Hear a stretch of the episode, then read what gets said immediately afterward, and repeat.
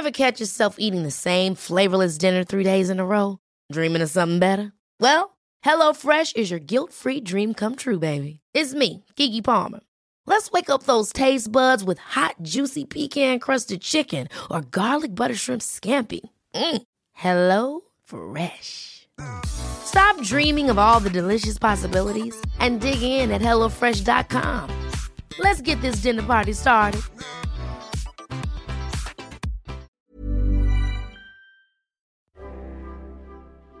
Mes chers camarades, bien le bonjour et bienvenue dans ce nouvel entretien historique avec William Blanc, médiévaliste, et Laurent Di Filippo, spécialiste des mythes nordiques et de leur réception contemporaine. Si les Vikings jouissent aujourd'hui d'un très large écho dans la pop culture, la vision très romantique qui est véhiculée par les films, les BD ou encore les jeux vidéo est clairement à.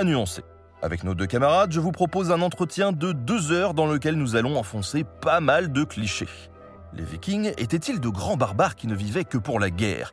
Quel rapport avaient-ils à la mort? La place des femmes était-elle si importante dans la société viking comme nous le présente la série du même nom? Et pourquoi la figure du viking se politise parfois un peu trop dans les extrêmes? Oubliez les casques à cornes et suivez les guides. Bonne écoute sur Nota Bene.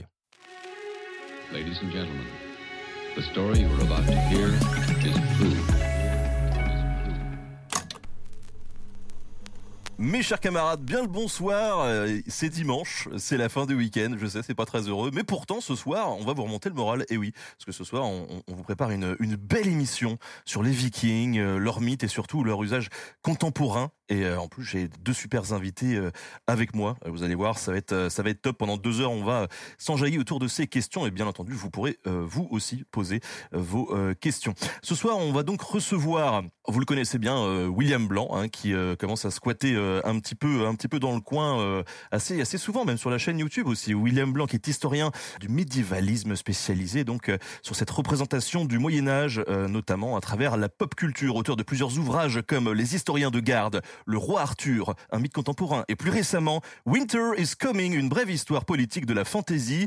Euh, il est rédacteur euh, régulier, hein, comme je vous l'ai dit, de, de script pour la chaîne, et euh, donc on a déjà fait deux émissions euh, ensemble. Voilà, salut William. Bonjour et bonsoir à toutes et à tous. Euh, merci d'être là et merci Benjamin pour l'invitation. Mais, mais de rien, et juste à côté qui nous sourit avec euh, son beau t-shirt Conan, on peut faire une hola pour Laurent Di Filippo. Ah, Laurent Di Filippo, il est docteur en sciences de l'information et de la communication et en études scandinaves. Il a étudié pour sa thèse la réutilisation des mythes nordiques dans les médias contemporains, particulièrement à travers Conan le barbare. Il est maître de conférences à l'université de Lorraine, au centre de recherche sur les médiations à Metz. Et il travaille notamment sur Donjons et Dragons, la classe quand même. Salut, Laurent. Salut Benjamin, Bah, merci beaucoup pour la présentation.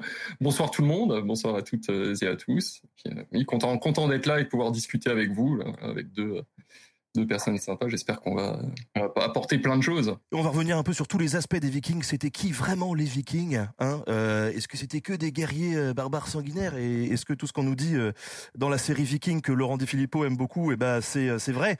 Euh, haha. Voilà. Ça, commence ça bien. commence, ça commence bien. Tu vas nous l'énerver, Benjamin. Arrête. Regardez, je suis déjà tout rouge là. Déjà, une question qui mériterait à elle seule, je pense, 4 heures. C'est quoi les Vikings, Laurent? Bonne question. Moi, je travaille pas sur les Vikings. non, je, euh, je travaille sur, plus tard. Non, alors. William non, Alors, c'est des gens avec des casques à cornes. c'est ceux-là même, les mêmes cornes qui se, dont ils se servent pour boire ensuite. Alors, bon, il y a, il y a- il y a- y a, euh, pour être un peu sérieux, on va, essayer, on va essayer, mais ça va être dur, je pense, pendant deux heures. hein. Mais on est là, on est là pour partager un bon moment surtout. Voilà, Ouais, on apprend, on partage un exactement. moment. Bah, en fait, ce qu'on appelle alors euh, aujourd'hui euh, les Vikings, des fois un peu à tort, c'est les, anciens Scandinaves, hein, les peuples euh, médiévaux scandinaves. Mais ça, c'est euh, c'est une vision un peu, enfin, on va dire erronée par rapport à la vision que ces peuples avaient d'eux-mêmes. Et pour revenir plutôt sur le sur le terme, en fait, ce ce qui était appelé Viking à l'époque, c'était le fait de partir en expédition, où c'était les gens qui partaient en expédition. C'était pas euh, un ethnonyme, c'était pas le nom que le, qui se donnait en tant que peuple, mais c'était euh, donc de- le fait bah, de prendre la mer, euh, peut-être d'aller piller, peut-être d'aller marchander ou, explorer. Et donc, bah, ils faisaient ça aussi que euh, une partie de l'année. Hein, donc on n'était pas euh, viking tout le temps. Donc non seulement c'est pas le nom d'un peuple, mais en plus c'est pas des c'est assez un qualificatif. Hein, c'est plutôt euh, c'est un nom commun quand c'est au masculin pour désigner les gens qui, font, ont cette pratique. Ça définit pas la personne, ça définit une activité en réalité. Et c'est en fait plus tard, au, au 19e siècle, que, bah, notamment au Danemark, et puis avec des, fouilles archéologiques, qu'on a commencé à qualifier de période viking, la période qui va à peu près de la fin euh, du 8e siècle jusqu'au milieu du, du 11e siècle, parce que c'est la période où il y a eu le plus justement de d'expéditions comme ça en bateau euh, des peuples scandinaves qui se faisaient plutôt appeler euh, les Normands, les Normands, les, hommes du Nord. Donc qui sont qui sont allés ben, euh, en Angleterre et, et, plus loin, puis en, France aussi. Euh, et donc du coup, c'était plutôt pour qualifier une, une période historique qui était euh, la période des explorations. Et ensuite, l'usage a encore changé pour qualifier non plus juste la période, mais les peuples et les peuples scandinaves. Donc c'est pour ça qu'on parle aujourd'hui à, tort souvent de vikings en, tant que peuple. Et comme le dit bien euh, Alban Gauthier, hein, qui est aussi un, collègue qu'on connaît bien, avec qui on travaille euh, souvent, il vaut mieux en fait euh, ne pas mettre de majuscule à viking comme on le voit, comme on le voit souvent, parce que c'est pas un ethnonyme, comme je disais avant. c'est plutôt une, une pratique. Et surtout, en plus, ce qu'on appelle la période viking, en fait, hein, commence, pour simplifier, on l'a fait commencer fin 8e et puis on l'a fait terminer traditionnellement à 1066 donc en fait euh, euh, avec donc euh, donc euh, l'arrivée de Guillaume le Conquérant en Angleterre hein, donc qui est précédé par la défaite en fait hein, du roi de Norvège hein, donc contre le roi le roi anglais saxon c'est une période en fait qui est on la voit comme une période unifiée alors que ça l'est pas du tout en fait. Hein. Les les guerriers en fait euh, normands ou euh, scandinaves en fait, hein, ou euh, même les Scandinaves du du huitième siècle ont plus grand chose, enfin ont pas grand chose à voir avec ceux du onzième siècle en fait. Hein. Donc mmh. voilà. Donc ça c'est c'est c'est alors ils sont christianisés, voilà. Il y a, il y a plein. Puis en plus pareil c'est c'est en termes en termes spatial en fait c'est absolument énorme parce qu'en fait on va avoir d'un côté des euh, des euh, des, euh, des Scandinaves qui vont s'installer dans les îles britanniques, voire carrément par exemple en Irlande.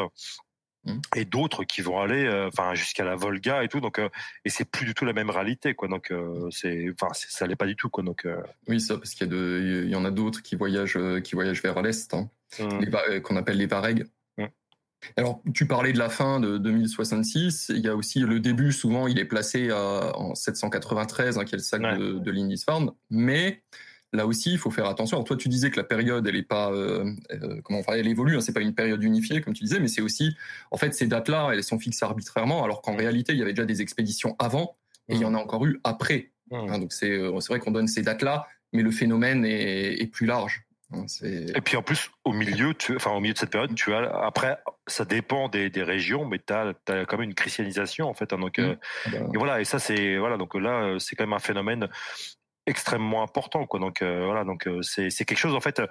voilà, c'est une période en fin de compte parce que c'est deux siècles et demi en fait, un, pour quasiment trois siècles qui a l'air comme ça pas très grande en fait, hein, mais qui est extrêmement riche en fait en événements. Mmh. Et euh, voilà, on est, on est, on est, ça, ça a une image unifiée en fait, hein, donc mais ça l'est pas du tout. Et à travers quelle, quelle, quelle source justement on peut, on peut appréhender ces, ces peuples scandinaves qui partent un petit peu dans toute l'Europe euh, à travers des sources chrétiennes justement? Oui, mais pas, que. Ouais. Ça après, Laurent euh, connaître, bah, connaître les sources scandinaves euh, bien, enfin les sources de, en vieux norrois bien mieux que moi quoi. Mais déjà, en fait, les sources euh, les sources qu'on va avoir d'époque généralement sont beaucoup euh, sont beaucoup des enfin des sources qui sont écrites par les ennemis en fait ou par les gens qui euh, qui sont qui sont qui ont affaire en fait à, ces à ces raids vikings. Alors le gros problème c'est qu'en plus notamment en Occident dans, dans par exemple dans l'espace carolingien généralement ces sources sont écrites par des par des ecclésiastiques alors qui en plus ils voient arriver ces gens-là qui sont des païens donc forcément ah, ah, ah et vu que les vikings sont pas bêtes en fait hein, ils savent pertinemment que les principales richesses sont placées dans des monastères et tout, donc ils vont cibler ça principalement. Donc évidemment, les moines ne vont pas avoir une, vision extrêmement positive des Vikings et ils vont avoir une vision extrêmement guerrière en fait. Hein, donc euh, alors encore une fois, quand on creuse un petit peu, en fait, on se rend compte que les Vikings n'ont pas fait que, que des raids guerriers. En fait, au contraire, parfois, ils se plaçaient comme commerçants et tout. Et donc, bah, en fonction des époques, en fonction des périodes, parfois, il va y avoir des périodes de commerce et puis des périodes de raids, en fait. Hein. donc, et c'est parfois les mêmes qui le font. Donc euh, c'est c'est voilà. Donc ça c'est déjà un premier un premier filtre en fait hein, auquel il faut faire il faut faire extrêmement attention quoi. Donc euh, euh c'est une première chose. Et puis après bah, en effet il y a des sources noroises mmh.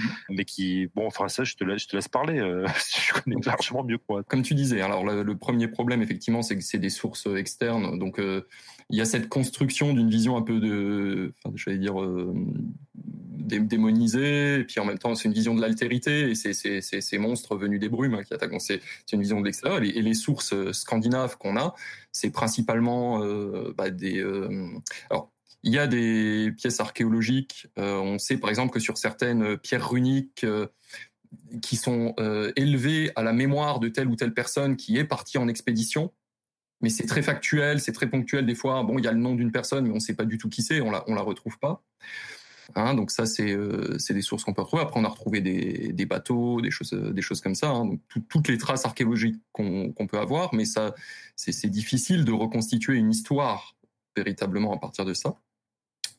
Et ensuite, on a euh, les sources islandaises que sont les sagas.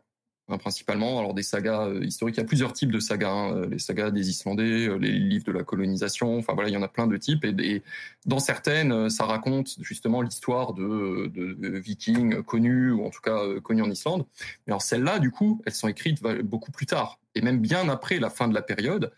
C'est-à-dire c'est plutôt fin du 12e, 13e siècle, voire après, parce qu'on a même plus les originaux. Donc là aussi, encore une fois, c'est des gens qui euh, essayent de se reconstruire un passé.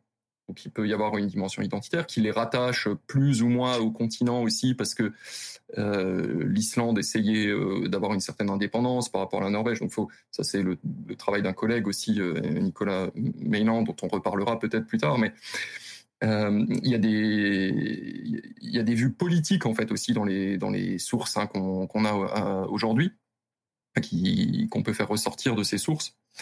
Euh, et du coup, c'est une vision bien a posteriori de ce qui s'est passé. Donc de toute façon, une reconstruction d'événements qui va être utilisée, hein, comme toujours dans les usages de la tradition, pour un usage contemporain et donc pour la situation politique, culturelle de l'époque où elles sont écrites.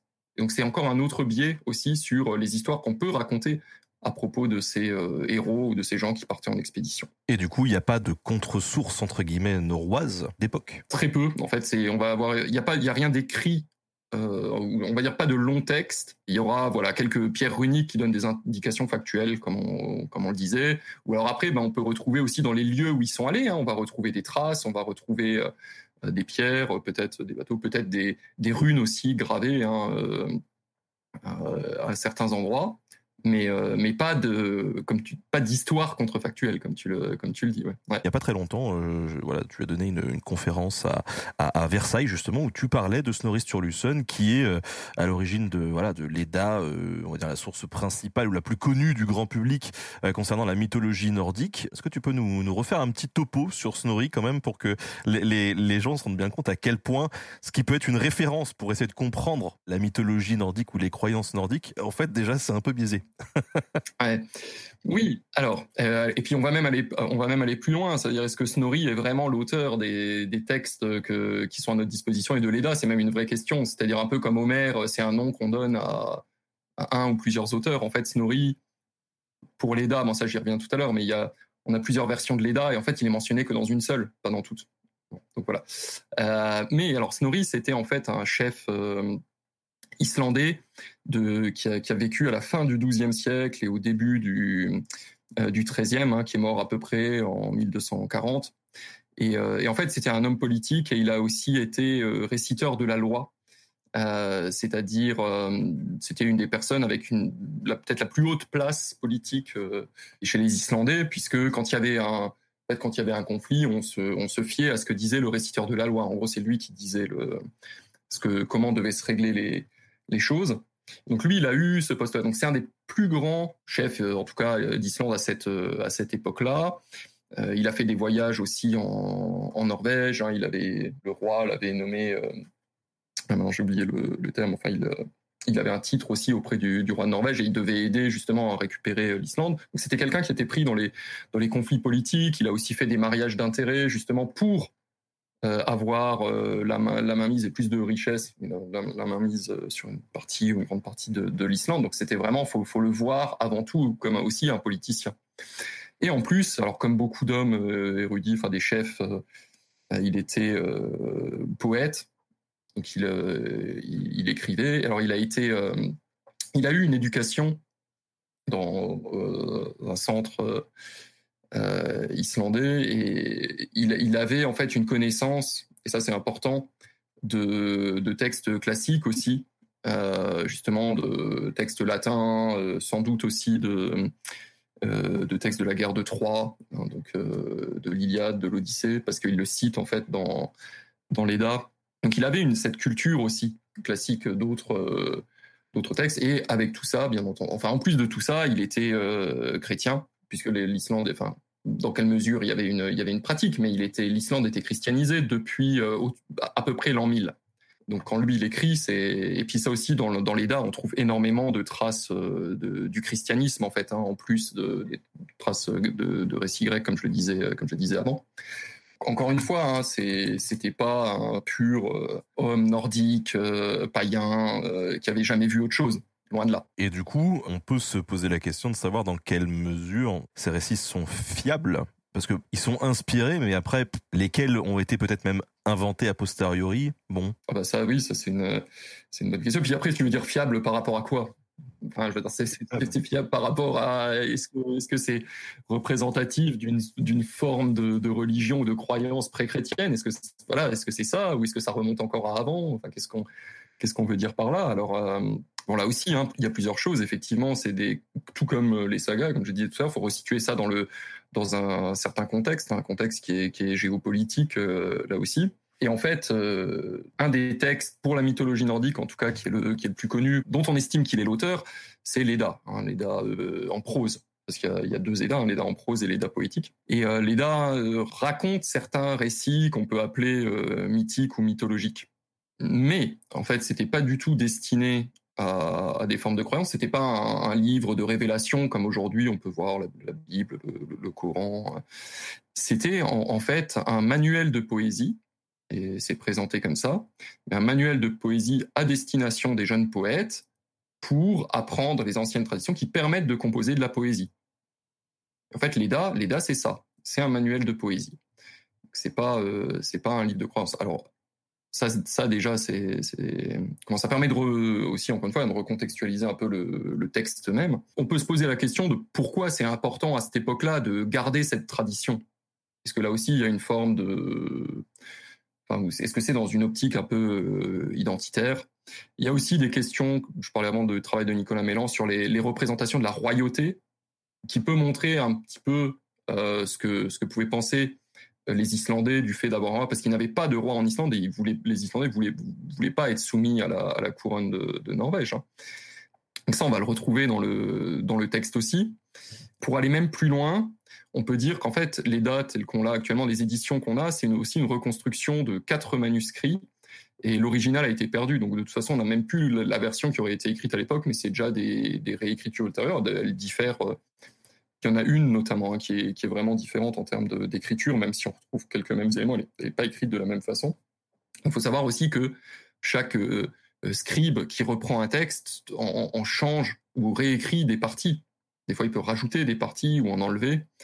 Et, et puis, on n'a plus l'original. Donc, tout ça, en fait, ça fait que faut pas penser que l'EDA, et puis pour les autres textes, c'est pareil, représente de manière parfaite ce qu'auraient pu être euh, les croyances des vikings avant la christianisation, voilà, des croyances païennes, si on veut les appeler comme ça. En tout cas, tous ces textes qui font euh, référence du coup à cet aspect plutôt guerrier des Vikings ou à, leurs croyances, on les retrouve aujourd'hui euh, beaucoup euh, dans la pop culture. Et donc, ça a forgé une certaine image du Viking, quoi. L'image du Viking, comme on, disait tout à l'heure pour rigoler, peau de bête casque à corne, quoi.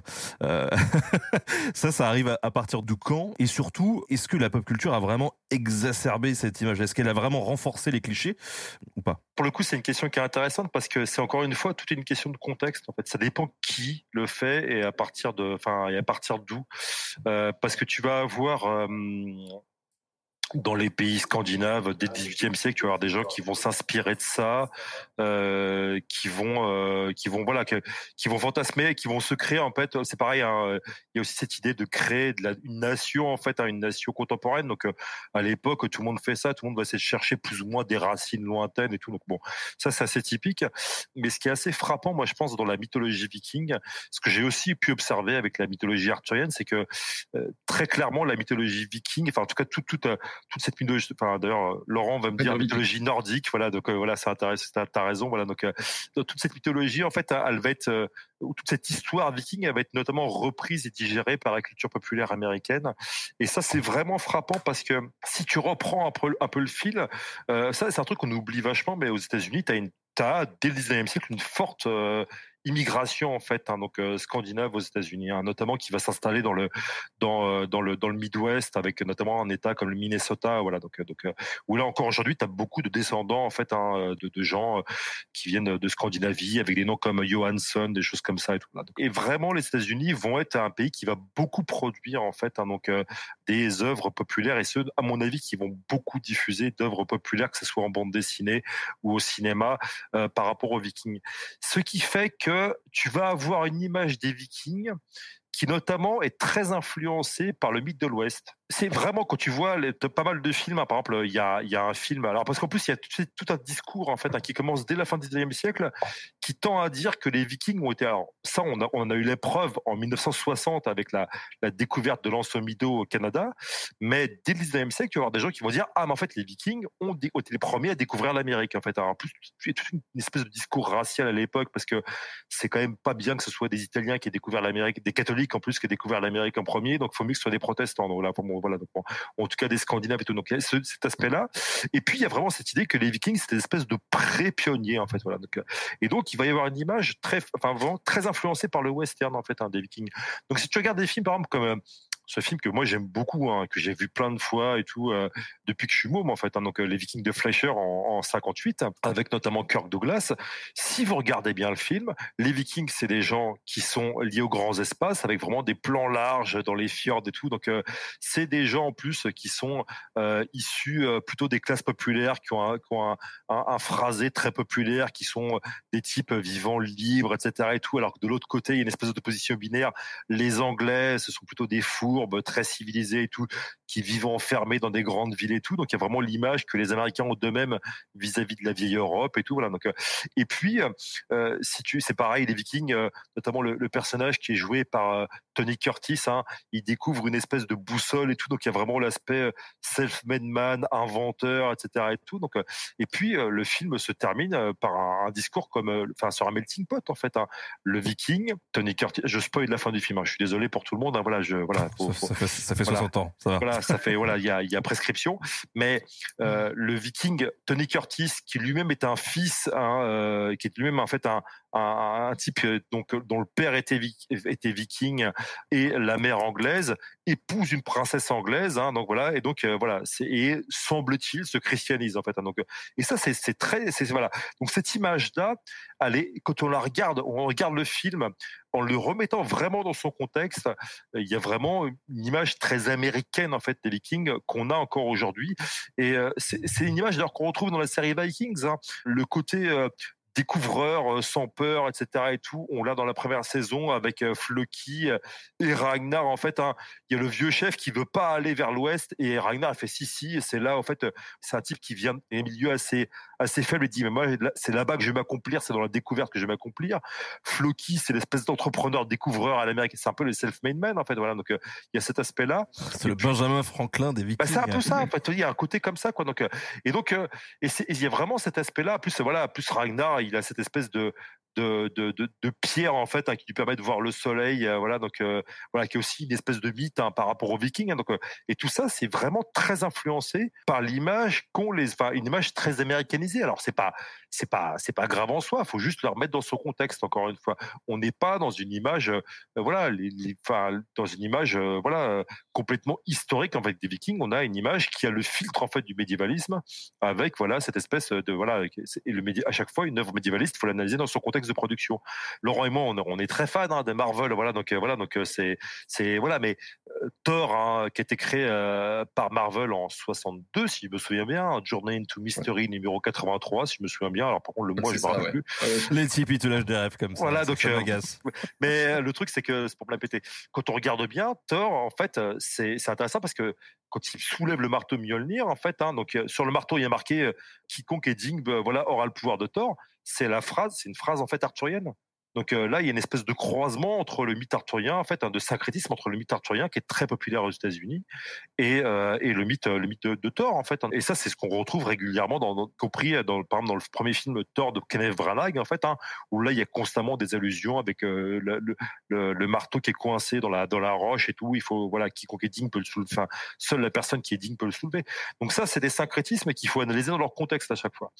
Et, voilà, donc c'est juste ça. Et donc ça explique à mon avis, enfin, vu qu'en plus la, culture populaire américaine est, a dominé très nettement euh, la seconde moitié du XXe siècle et puis euh, et puis même encore euh, est très dominante aujourd'hui. Ça explique aussi, hein, c'est qu'il n'y a pas que ça hein, qui explique ça, mais ça explique l'immense popularité euh, des Vikings aujourd'hui. En fait, hein. c'est que la plupart des œuvres de fiction qui mettent en scène des Vikings sont des œuvres en fait nord-américaines. En fait, donc, voilà. Mm. il y a cet aspect-là. Quoi. Après, il y a plein d'autres explications en fait. Donc sur le côté, bon, enfin, voilà quoi. Donc en France aussi, il y a eu le millénaire. Il y a même pas, il y a plus d'un siècle, il y a eu le millénaire normand en, 1911 hein, pour célébrer donc le millénaire de la fondation de la Normandie, donc le traité en fait entre entre euh, j'oublie toujours, c'est vrai que c'est Charles le Simple si je me souviens bien, donc euh, et, et, Rollon. À cette époque-là, c'est assez fascinant parce qu'on est dans une époque en France très particulière, notamment il y a une espèce d'offensive très forte de la droite et tout. Et euh, quand on lit les textes de l'époque, moi j'ai fait un papier là-dessus euh, pour Retro News, les types expliquaient, euh, il y a des gens vraiment des conservateurs qui disaient mais heureusement que les Vikings soient arrivés euh, en Normandie parce qu'à l'époque, la, vieille souche romaine en fait était trop civilisée. Et puis en fait, les Vikings ont pris des femmes, voilà, euh, romaines, gauloises. Et puis vu qu'ils étaient des hommes forts et tout, ils ont régénéré en fait, voilà, la, Gaule en fait, qui était en passe de devenir trop civilisée ou trop faible. Voilà, ils l'ont revirilisé quoi. Et quand on lit ça dans le contexte de l'époque, on comprend qu'en fait, ces types-là, ils pensent pas du tout au, Xe siècle. En fait, hein. ils pensent à la colonisation voilà, il faut une espèce de parallèle entre l'arrivée des Vikings en fait euh, en, Gaule au Xe siècle et puis le fait que euh, la France colonise plein de pays en disant voilà ils sont trop mous et tout. Heureusement qu'on est là pour voilà pour leur, pour, pour les remettre sur le droit chemin. Quoi. Donc, euh, en fait, faut, encore une fois, il faut, faut toujours mettre ça ces discours-là. Il faut toujours les remettre dans leur, dans leur contexte. En fait, voilà. Donc, euh, euh voilà. Avec encore une fois, c'était ça, c'est pareil. Les, Vikings, c'est, ça, on pourra en parler pendant des, enfin, pendant des, des plombes. Hein, mais il y a en plus cette image qui est très associée aux Vikings, vu que c'est une image très guerrière. Il y a vraiment cette idée que, et ça, c'est dès le 19e siècle, il y a ça. Il y a l'idée que, eh ben, les Vikings quelque part, ça sert de modèle en fait viril. Il faudrait retrouver en fait cette espèce de voilà de, de, de virilité barbare hein, qui serait euh, qui sommeillerait dans tel peuple ou tel autre en fait hein, qu'on aurait oublié. Et donc euh, voilà, c'est pour ça que souvent des conservateurs, euh, des réactionnaires, voire carrément des gens d'extrême droite, vont vouloir absolument chercher dans les mythes vikings en fait des modèles parce qu'ils voilà maintenant on a perdu, on aurait perdu cette virilité, il faut la retrouver. Hein, et donc voilà, il faut se comporter à nouveau dans des Vikings. Et ça, évidemment, euh, l'exemple le plus connu, enfin malheureusement, ce sont les, nazis avec notamment cette euh, division SS, hein, la SS Viking. En fait, voilà. Donc, euh, mais ça, c'est c'est pas qu'en Allemagne qu'on assiste à ça. En hein. il y a vraiment cette idée très collée. Enfin, il y a vraiment cette image très très très très imbriqué de la voilà de, du Viking extrêmement viril, extrêmement guerrier qu'on a aussi dans la dans la dans, comment dans la la série Vikings avec euh, Rollo qui est constamment qui se bat toujours torse nu, euh, voilà bodybuildé, voilà. Et sur, sur YouTube aujourd'hui, on trouve aussi des, des chaînes de musculation dissidentes euh, en se rapprochant des, des Vikings pour retrouver la vraie virilité. Il y a On a, on a, d'ailleurs retrouvé dans l'archéologie des, des poids qui non, c'est pas vrai, hein, je, je, dis pour les gens, c'est pas vrai. bon, ça fait quand même deux fois que William lance des perches sur la série Viking. Laurent, qu'est-ce que tu vas dire? Alors, si juste, pour, euh, ouais, juste pour un peu euh, aussi ouais, aller, aller, dans le sens de William. Euh, effectivement, en fait, tout, tout ça, ça, enfin, l'époque, l'époque romantique, en fait, hein, le, la, la, fin, surtout le 19e siècle, en fait, c'est, c'est la recherche, enfin, c'est la recherche aussi d'identité pour certains pays, création de l'État-nation, etc. Donc il y a les pays nordiques, mais aussi l'Allemagne et plein d'autres qui, justement euh, sont en train de se construire et se cherchent des racines. Et donc là, par opposition Euh, on, William le disait, hein, à, la, civilisation qui est des fois présentée comme décadente. Euh, et, euh, et, du coup, on n'est plus dans les racines gréco-romaines. On va chercher ces racines ailleurs et notamment dans les dans les mythes nordiques ou dans les histoires de Vikings. Et pour les voilà, il y a, y a plein de d'artistes hein, aussi scandinaves de cette époque qui vont qui vont illustrer ça. Et il y aura bien sûr le fameux opéra de, de Wagner le ring qui va justement avoir une grosse influence euh, jusqu'à aujourd'hui encore hein, dans, dans, plein de sources, hein, justement pour les mélanges entre euh, bah, la chanson d'Annie qui est plutôt l'œuvre allemande et les sources euh, les sources islandaises. On va retrouver par exemple, quand j'étais passé pour la, la, Société des Amis de Vincennes, j'avais parlé des Chevaliers du Zodiaque, vu qu'on parle de, pop culture, bah, qui mélange justement les deux. Et, les, costumes, et ça va faire le lien, et je vais revenir à Vikings, enfin Vikings, comme ça vous, voilà, enfin on va y aller. Euh, les costumes de Wagner, ils ont, ils ont beaucoup influencé euh, la, la, représentation, alors aussi bien des Vikings que des, que des dieux nordiques jusqu'à jusqu'à aujourd'hui, avec les fameux casques, alors soit avec des ailes, soit euh, comme on voit souvent, comme, comme d'ailleurs euh, Thor hein, dans, euh, dans Marvel, puisqu'on en parlait, on en parlait avant. Et alors j'ai regardé, il y a le fameux livre de Neil Gaiman sur la mythologie. Justement, le titre a été mal traduit parce que c'est mythologie nordique et en français ils l'ont traduit par mythologie viking. Ah, donc ça c'était pas très bien, euh, pas très bien traduit. Mais euh, ils l'ont adapté en bande dessinée, enfin en comics. Et dans le comics c'est complètement des costumes wagnériens. Hein. Donc euh, encore aujourd'hui, un comics qui, est sorti cette année ou fin de l'année dernière, on a des costumes wagnériens dans, le, dans les illustrations. Donc ça continue à influencer aussi la, culture populaire euh, aujourd'hui, hein, euh, les opéras de Wagner. Mais, mais on commence à voir une nouvelle esthétique, c'est là qu'on fait la jonction, c'est celle de la série télé euh, Vikings, qu'on va, euh, alors par exemple, retrouver aussi dans Assassin's Creed Valhalla qui, qui en fait euh, s'inspire plus finalement en termes d'esthétique de, la série télé Vikings que d'autres, euh, euh enfin que, d'autres sources peut-être, notamment les coupes de cheveux, les side cuts, tout ça, ça aussi c'était pas très euh, viking. Désolé Benjamin. Euh, je ne l'ai plus. Je l'ai plus. Je sais, je sais, je, bien. Il y, a, il y, a quelques mois, je me suis dit, je me suis, tu sais, je me suis levé un matin, euh, je me suis regardé dans la glace et je me suis dit, merde, mais attends, le side cut, c'est un peu le mulet des années 2020, tu vois. et, du coup, j'ai tout, j'ai tout viré, voilà. Ouais, donc, euh, ouais, voilà, Vikings, Vikings, bah. Euh, c'est comme le reste en fait, hein. c'est-à-dire c'est à resituer dans son dans, dans son contexte. C'est pas c'est alors c'est pas très historique, hein, même si ça a été produit par euh, la chaîne History, euh, enfin History Channel qui est devenue History, je crois maintenant. Il y a plein de, il y a plein de choses qui vont, vont pas. Alors euh, euh, pour parler des deux héros, et puis comme comme William a cité Rollo avant, Maître Ragnar, s'il a existé, parce que c'est un personnage semi-légendaire, c'était pas du tout à la même époque que, que Rollo, il y a à peu près 80 ans d'écart. Si on, voilà, s'il a existé, je disais, hein, Ragnar, donc ils peuvent pas être frangins, ou alors je sais pas moi, le, les parents avaient une longévité énorme, ça, serait quand même bizarre. Donc ça, c'est ça, c'est une première chose. Et puis après, il y a plein, hmm, comment je dirais, il y a, plein de choses qui vont pas, notamment dans les représentations des, des, maisons. Alors il y avait eu un article qui, était paru aussi euh, d'un collègue sur euh, les animaux qu'ils élèvent, qui sont pas les bons par rapport à ceux qui étaient élevés euh, à cette époque. Et, euh, et, donc voilà, il y a tout un tas de, de, de, de choses qui qui vont pas. Mais après, qu'est-ce que tu veux que je dise d'autre? Je, je, vais seulement dire. Euh, bah, Pose-moi des questions. Ouais. Vas-y, dis-moi. Ouais, parce que effectivement, on peut on peut jouer au jeu du vrai faux sur chaque truc. Est-ce que c'est vraiment intéressant? Bon, euh, il y a toujours des raisons scénaristiques aussi qui poussent à marier tel ou tel personnage et tout. Et en soi, c'est pas si grave si on l'assume. Et voilà. C'est vrai que le problème, on en avait parlé en off, c'était que euh, bah, un peu comme chez Ubisoft, on a l'impression qu'il y a deux visions qui s'affrontent. Il y a la vision des développeurs d'un côté qui eux se disent bah, de toute façon c'est cool parce qu'on a un background hyper riche et puis il y a suffisamment de zones de flou pour qu'on joue avec et qu'on s'éclate et, et donc on y va à fond et c'est trop bien. Et puis de l'autre côté la vision marketing qui qui dit bon bah là nous on va vous faire revivre l'histoire la vraie celle qui a vraiment existé quoi.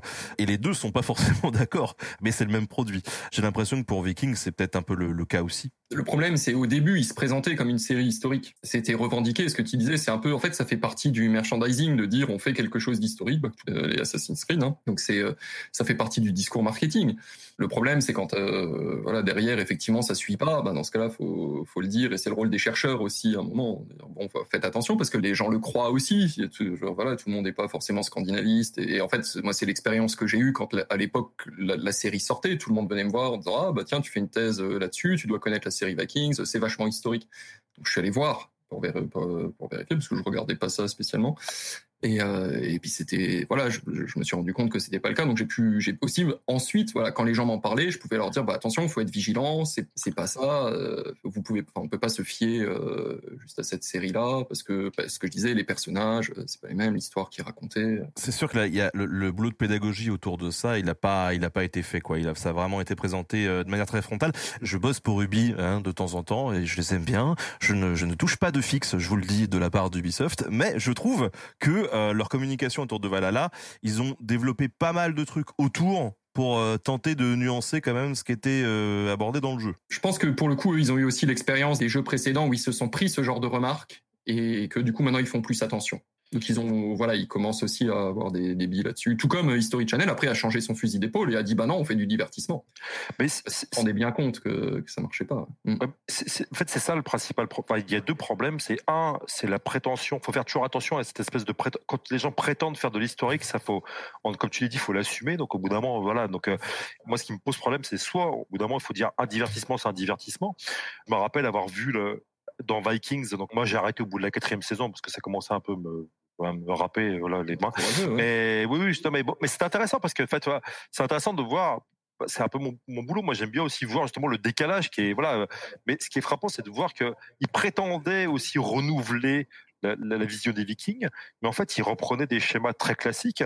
Quand par exemple, tu as l'assaut sur Paris, euh, tu as vraiment d'un côté, euh, et c'est comme dans le film de Fleischer, en fait, hein, tu as d'un côté les Vikings qui sont courageux, etc., musclés, euh, rigolards, etc., et tout, et puis de l'autre, euh, les civilisés qui sont un peu des trouillards, qui sont derrière leur mur. Alors bon, en plus, je passe sur le roi de France au 9e siècle, voilà, qui a des fleurs de lys. Bon, bah, passons, voilà, donc ça, je vais faire mon médiéviste chiant, mais ouais, non. Mais, mais et je passe aussi sur les remparts, voilà, 14e siècle, voilà, donc où l'île de la Cité, qui a une colline au milieu de l'île de la Cité de Paris, j'en mets bien sûr, mais tout ça c'est pour donner, on est dans un spectacle visuel, le but c'est de faire le plus spectaculaire possible, et surtout dans l'assaut, je me rappelle, il y avait vraiment les, les, les francs, ils avaient des espèces de machines complètement cheloues, tout qui n'ont jamais existé, voilà, donc et en fait voilà, il y a vraiment l'idée, genre le civilisé est fourbe, voilà, il est lâche parce que voilà encore même le roi de France en plus c'est une espèce de vieux tout maigre et tout euh, qui, qui, qui, combat pas et tout. Donc il y a vraiment cette espèce de côté le, le civilisé est dévirilisé en fait hein, donc euh, et euh, voilà heureusement il va marier sa fille à Rollo qui lui va reviriliser en fait voilà la royauté française il y a vraiment c'est, on est vraiment dans cette espèce d'image qui est très classique hein, donc donc le série Vikings ne renouvelle pas tant que ça le, le regard en fait hein, des, sur les Vikings. Il y a un truc par exemple qui est intéressant on en parlait quand on avait préparé l'émission c'est Uppsala tu, tu pourras en parler enfin donc le, notamment dans le dans, dans, dans le premier Laisse Laurent en parler, laisse Laurent non, en parler. Non, non, vas-y. non, mais c'est intéressant parce que toi, tu, t'en parleras mieux que moi, mais c'est vrai que le fait que, bon, déjà, plus les espèces de, prêtres euh, vikings euh, qui sont des espèces de chamans, voilà, donc il y, a tout un délire là-dessus, quoi, en fait. Et puis c'est pareil, c'est dans la, forêt, dans des collines, et là, on est vraiment dans une espèce de, de vision très très fantasy quoi. En fait voilà c'est la, la magie. Donc c'est les vikings c'est la magie c'est païen. Donc forcément c'est dans la forêt dans un endroit sauvage quoi. Bah difficile euh, d'accès ouais, difficile d'accès. Donc voilà c'est un peu comme les, les forêts d'elfes quoi. En fait voilà. Donc bon il y a vraiment cet aspect là qui est qui est euh, on est vraiment dans la représentation, dans le fantasme contemporain. On n'est pas là, tu pourras en parler parce que Uppsala, toi, tu y as été, donc tu as vécu. voilà, oui. donc, c'est, voilà, donc, euh, mais c'est, parce qu'on peut en savoir, en fait. Euh. Alors voilà, je vais, je vais tout de suite euh, réagir là-dessus. Effectivement, alors on les voit, c'est, vers la fin de la saison 1, hein, le, dernier, avant-dernier épisode, un, truc comme ça. ouais, l'avant-dernier. Et, et, puis en fait, pour aller à Uppsala, à un moment, ils partent dans une espèce de d'expédition qui ressemble plus à un rite initiatique. Hein Et ils marchent pendant des heures et même des jours peut-être dans la montagne. C'est très long, c'est très long quoi jusqu'à atteindre ce temple qui est hauteur. Donc je, disais quand, on a préparé l'émission, j'ai vécu à Uppsala pendant un an, mais c'est tout plat en fait. Alors oui, il y a deux, deux, trois collines, mais euh, autant qu'à Metz quoi. Enfin c'est ridicule. Donc c'est pas du tout en haut d'une montagne. Donc voilà, là ils ont même pas fait les recherches de base euh, pour savoir euh, comment ça se passait. Mais effectivement, ce qu'ils mettent en scène, c'est ça, c'est ce voyage, cette espèce de voyage initiatique qui fait qu'on va à un endroit qui est difficile d'accès pour atteindre quelque chose. C'est là aussi, c'est une présentation, c'est de, de, de euh, comment je veux dire ça, de, du, du, lieu sacré. Euh, si on était dans quelque chose, d'une analyse éliadienne.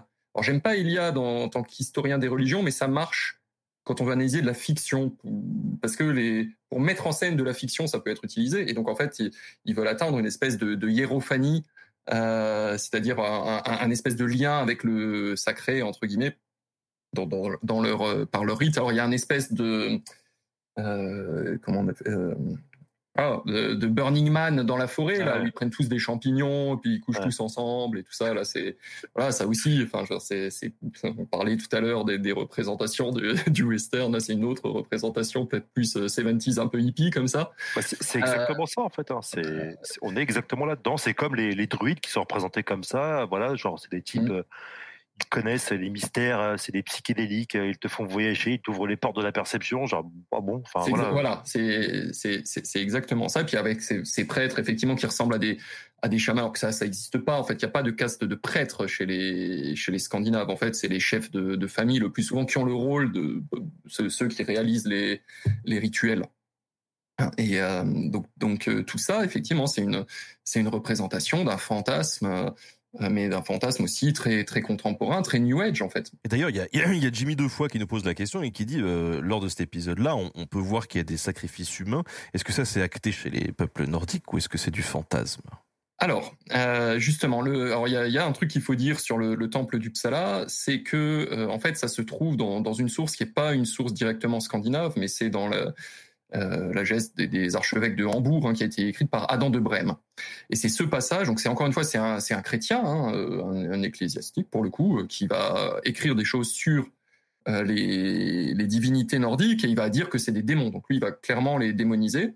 C'est-à-dire qu'il dit qu'il y a un temple à Uppsala, alors qu'il a sans doute jamais mis les pieds en, en Scandinavie. C'est-à-dire, on a ça de, lui, il a ça de seconde main, mais il va écrire des, des choses de manière, effectivement, à, euh, bah c'est, c'est, il en fait des, des, des païens hein, euh, et des, des gens qui vénèrent des démons. Pardon, si je me souviens, il est écrit au XIIe siècle en plus à Dan Ouais, c'est ça, ouais, 12e. siècle. Ouais, c'est 12e siècle. Voilà, c'est bien après. Euh, ça, j'ai oublié de le dire.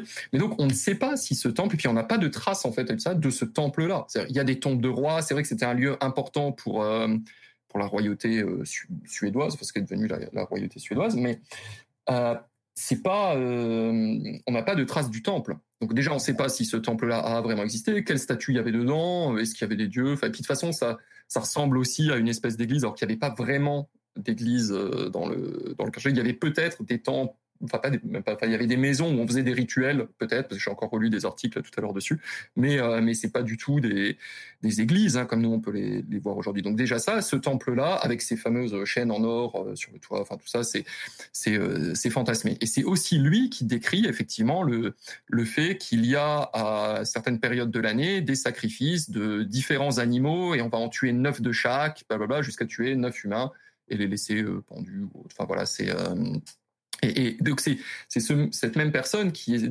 qui va démoniser les pratiques aussi, pas seulement les dieux, mais ce que font donc c'est des actes euh, en quelque sorte inhumains parce puisque euh, dans le christianisme la vie est la vie est sacrée, hein, tu ne tueras point, c'est euh, un des commandements. Maintenant, on sait qu'il y avait quand même des sacrifices humains chez les peuples nordiques. On en a retrouvé des traces, je crois même qu'on a retrouvé des traces d'enfants, de, mais jamais, jamais dans le nombre qui a été donné par Adam de Brême. Bah, pas autant. Voilà.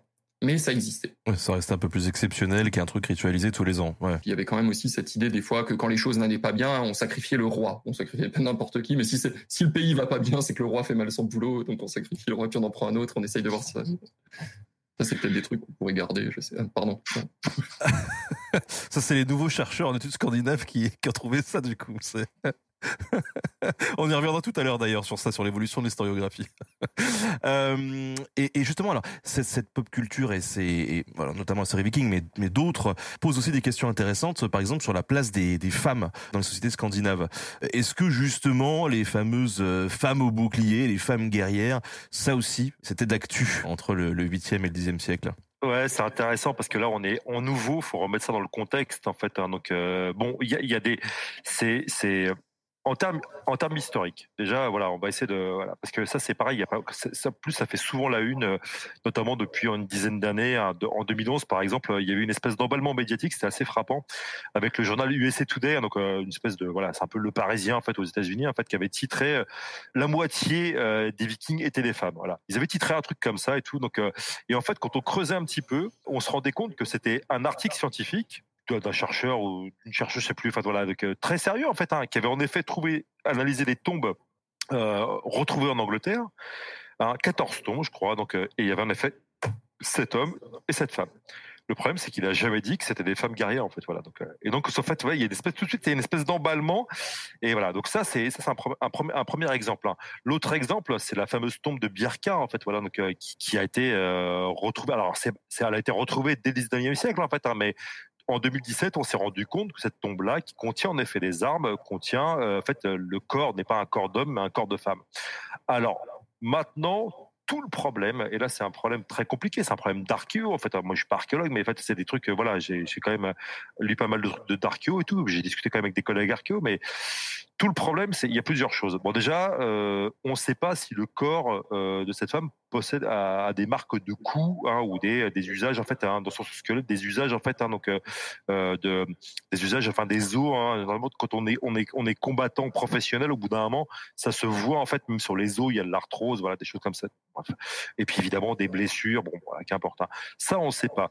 Euh, mais les os, d'après la, description des os au 19e siècle, hein, il dit que c'était des os plutôt fins en fait. Voilà. Donc bon après c'est ça, c'est une première chose. Autre chose, c'est que on ne sait pas, c'est pas parce qu'il y a une épée dans une tombe que la personne était un guerrier euh, ou une guerrière en fait. Hein. C'est un peu ça.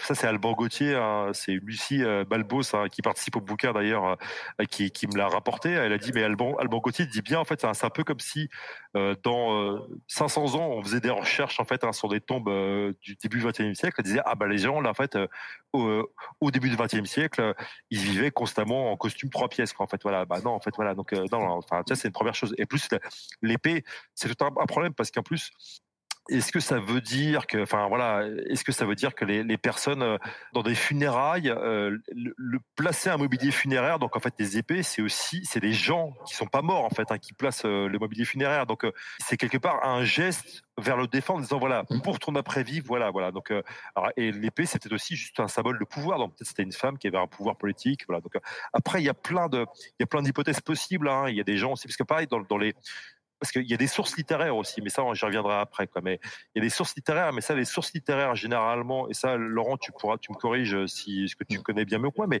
généralement, dans les sources littéraires, dans les sagas dites historiques, donc qui parlent de temps assez proches, on ne parle pas de femmes guerrières. C'est plus dans des sagas légendaires, donc qui décrivent en fait des mmh. trucs assez imaginaires. Voilà.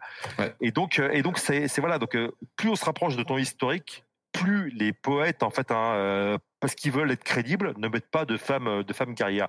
Et en plus, dans les sagas légendaires, d'après ce que j'ai pu lire en fait dans, dans différents articles, ils expliquent bien que quand une femme devient une guerrière, on, on, la, on l'appelle avec, euh, on l'appelle avec des pronoms, on la masculinise en fait. En fait, on l'appelle avec des pronoms masculins. Voilà, donc, euh, mmh. donc c'est comme si elle changeait de genre en fait, voilà, en termes de social en fait, voilà, donc elle changeait, voilà, donc, donc ça et ça c'est, c'est un processus, voilà, donc ça c'est extrêmement intéressant. Euh, et ça montre bien que c'est une espèce de truc exceptionnel qui est plus repoussé dans l'imaginaire quoi. Et il y a un autre truc c'est quand même on a retrouvé en effet des tombes de femmes de femmes avec du mobilier militaire en fait ou guerrier en fait hein. mais sur des milliers de tombes qui ont été découvertes de vikings en fait hein, il y a que 19 ou 20 tombes en fait hein, faut que je reprenne les stats en fait il y a mais que 19 ou 20 tombes euh, où il y a donc ce, ce, mobilier guerrier et en plus il y a seulement trois tombes où il y a euh, des euh, des épées. Les autres c'est plutôt des haches ou des flèches et les haches pour le coup c'est pas forcément guerrier quoi. Ça c'est un premier truc. Et en plus pour vous dire à quel point cette histoire-là, euh, parce que par exemple, il y a une autre tombe avec une, une épée, euh, donc qui a été retrouvée en 1900, euh, donc en, Norvège. La femme fait, qui a été retrouvée, elle fait 1m55 et 40 kilos. Donc voilà, c'est bon après c'est pas pour dire quand on est petit on fait 1m55 on peut pas faire la guerre mais c'est juste quand même déjà 1m55 environ 40 kilos, c'est pas pas quelqu'un qu'on va mettre dans un dans un mur de un mur de bouclier quoi. Donc voilà. Donc quoi qu'il en soit, voilà, il y a plein d'autres il y a plein d'autres il y a plein d'autres plein d'autres éléments qui permettent de dire en fait voilà qui permettent en fait de de de de, comment d'être très prudent vis-à-vis de ce, ce, ce, cette image de femme guerrière.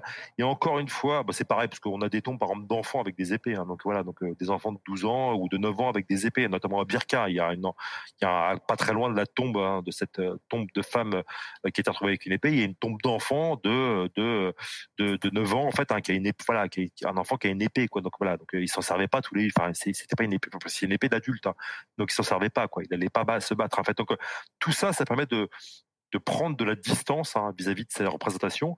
Ce qui est certain, c'est que au mieux, hein, il y a peut-être eu des femmes guerrières, peut-être avec un immense peut-être, mais c'est sans doute très exceptionnel. Voilà. Donc, euh, euh, puis c'est pareil. En plus, on pourrait revenir sur les sources, parce qu'une des principales sources hein, des femmes guerrières, Saxo Grammaticus, qui est un chrétien, voilà, qui écrit au début du XIIIe siècle. Voilà. Donc euh, voilà. Et encore une fois, en plus, c'est un clair. Hein, donc, euh, et euh, évidemment, quand il décrit des femmes guerrières euh, dans les, en, Scandinavie antique, en fait, ou Scandinavie viking ancienne, païenne, c'est pour dire, ouais, regardez, les païens, en fait, ils avaient vraiment des mœurs bizarres. En fait, hein, ils avaient des femmes guerrières. Donc voilà. Donc tout ça, ça, ça permet en fait encore une fois de prendre de la distance.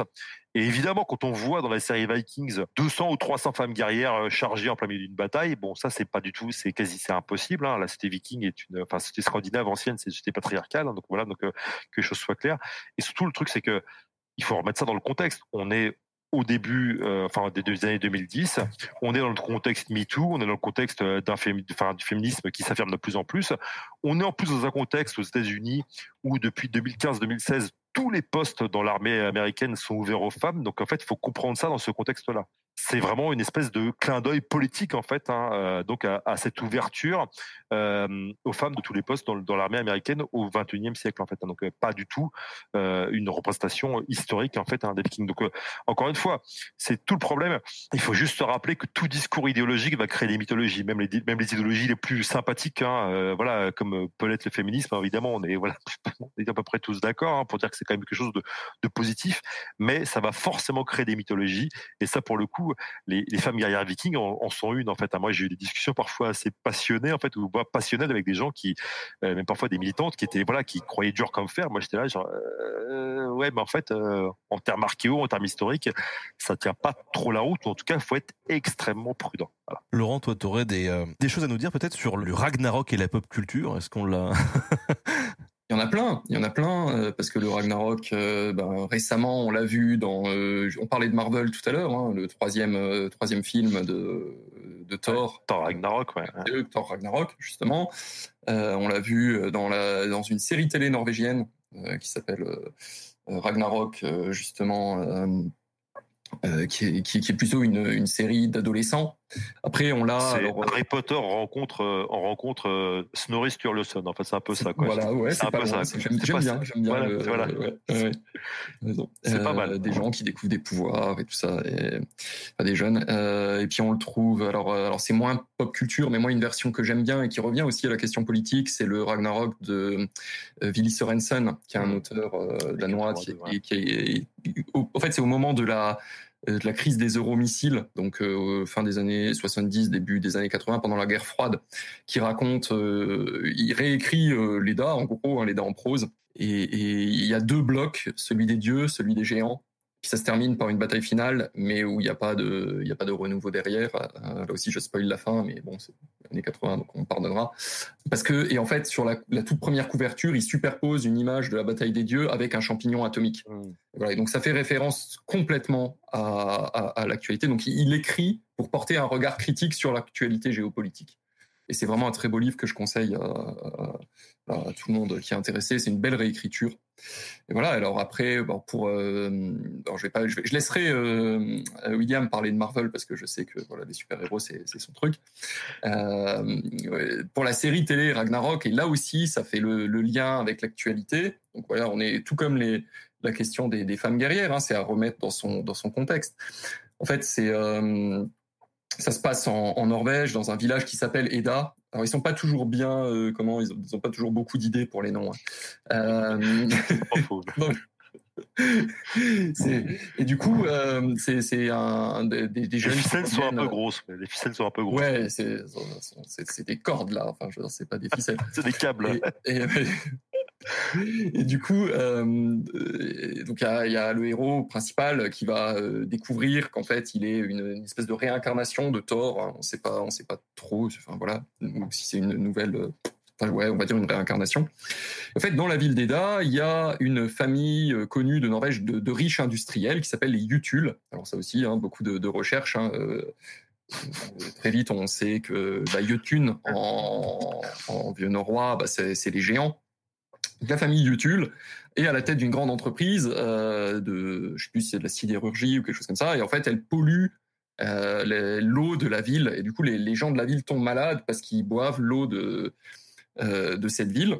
Et suite, il y a une adolescente qui va commencer à faire des, recherches là-dessus pour voir pourquoi est-ce que c'est pollué, etc. Elle va, elle va mourir. En fait, c'était l'ami du jeune qui devient Thor. Et là-dessus va commencer justement une bataille entre euh, les réincarnations des dieux nordiques et les géants, avec quand même des relations un peu plus complexes que ça, euh, surtout dans la saison 2. Alors, je vais pas trop spoiler la saison 2 parce que elle vient de sortir. Voilà, la première, on peut on peut en dire deux mots. Et en fait, euh, encore une fois, voilà, c'est le c'est une l'écologie, c'est une question contemporaine que ce soit la pollution euh, euh, euh, ou le changement climatique, etc. Et du coup, ça, ça utilise les mythes nordiques pour mettre en avant cette question de société-là, qui est l'écologie.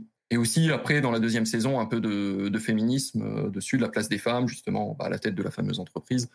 C'est un spectacle divertissant, genre, sans être sans être la série de l'année. C'est ça se regarde très bien. Euh, c'est voilà avec quelques snacks euh, avec des copains. Enfin moi j'avais fait, enfin j'avais regardé justement avec la première saison avec. J'en profite pour parler de, de Mathieu Epp qui est un conteur avec lequel je travaille qui fait des, des spectacles justement sur les sur les mythes nordiques et qui essaye de mêler euh, contes, jeux vidéo, mythes nordiques euh, dans tout ça. Donc, si vous avez l'occasion, chercher le travail de Mathieu Epp, c'est très sympa. Il a fait, il a justement fait un. c'est pareil en termes de réécriture des mythes nordiques. Il a, il a raconté l'histoire de la mort de Balder que vous pouvez trouver en, ligne. Donc voilà, on regardait ça avec euh, avec Mathieu, c'était très rigolo. Donc voilà, après des, exemples de Ragnarok, il y en aurait sûrement d'autres. Évidemment, euh, c'est chez Wagner hein, déjà. Euh, ça, William connaît bien.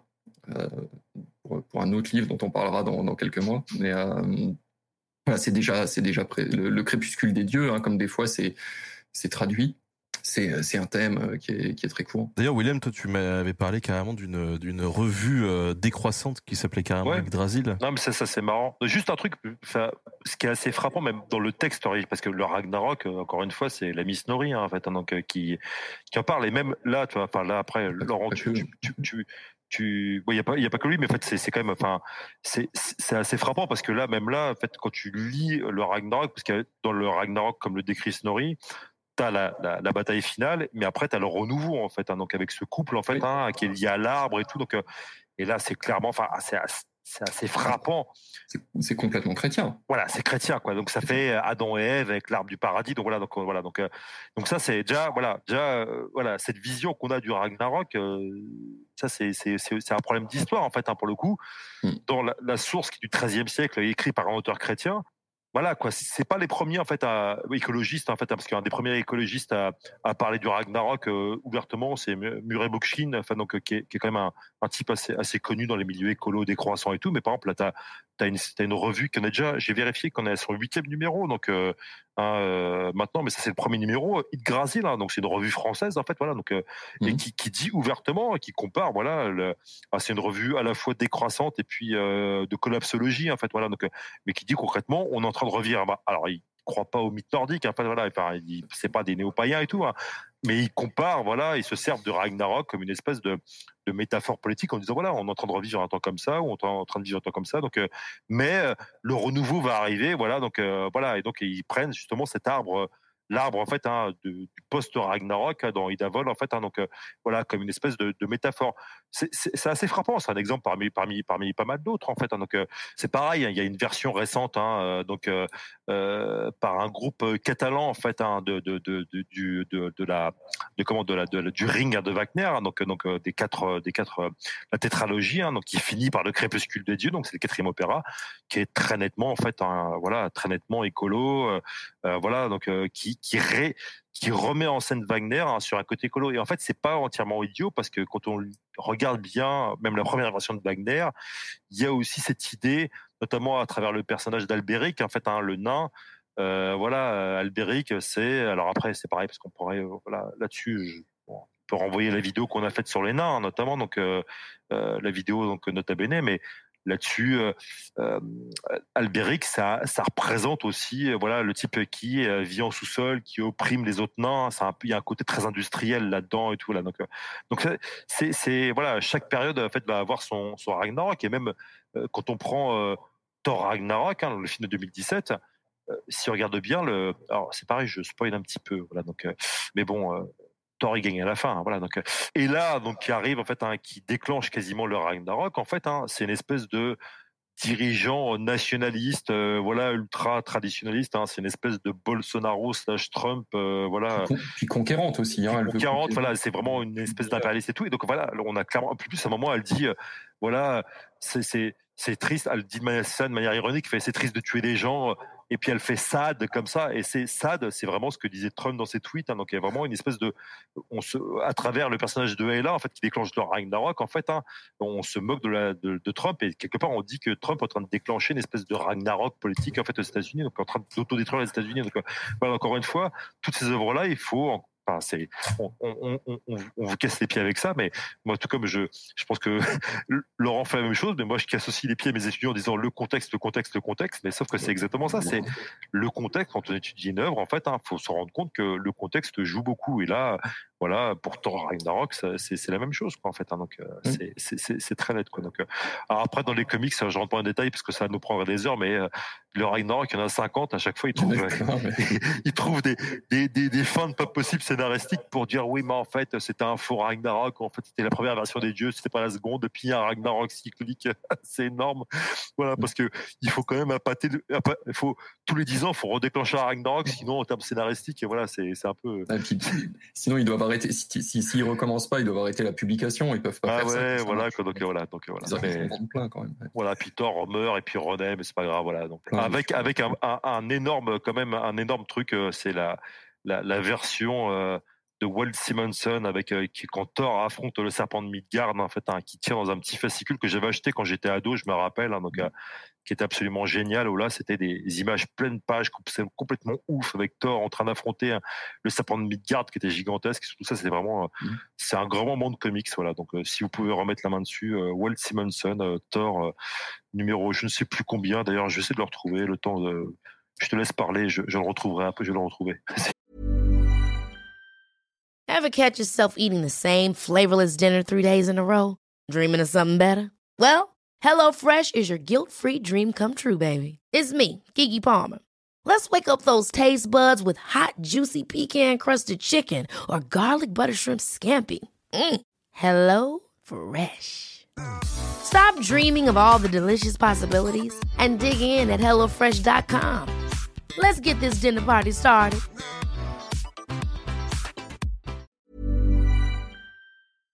Et d'ailleurs, est-ce que vous avez une idée un petit peu d'où vient cette image un petit peu, euh, euh, j'ai envie de dire, euh, shiny d'Asgard, que ce soit dans les Marvel ou, même dans Valhalla? Sur les Marvel, faut bien comprendre que c'est quand Thor est recréé par Stan Lee et Jack Kirby en 62, on est dans de la SF en fait.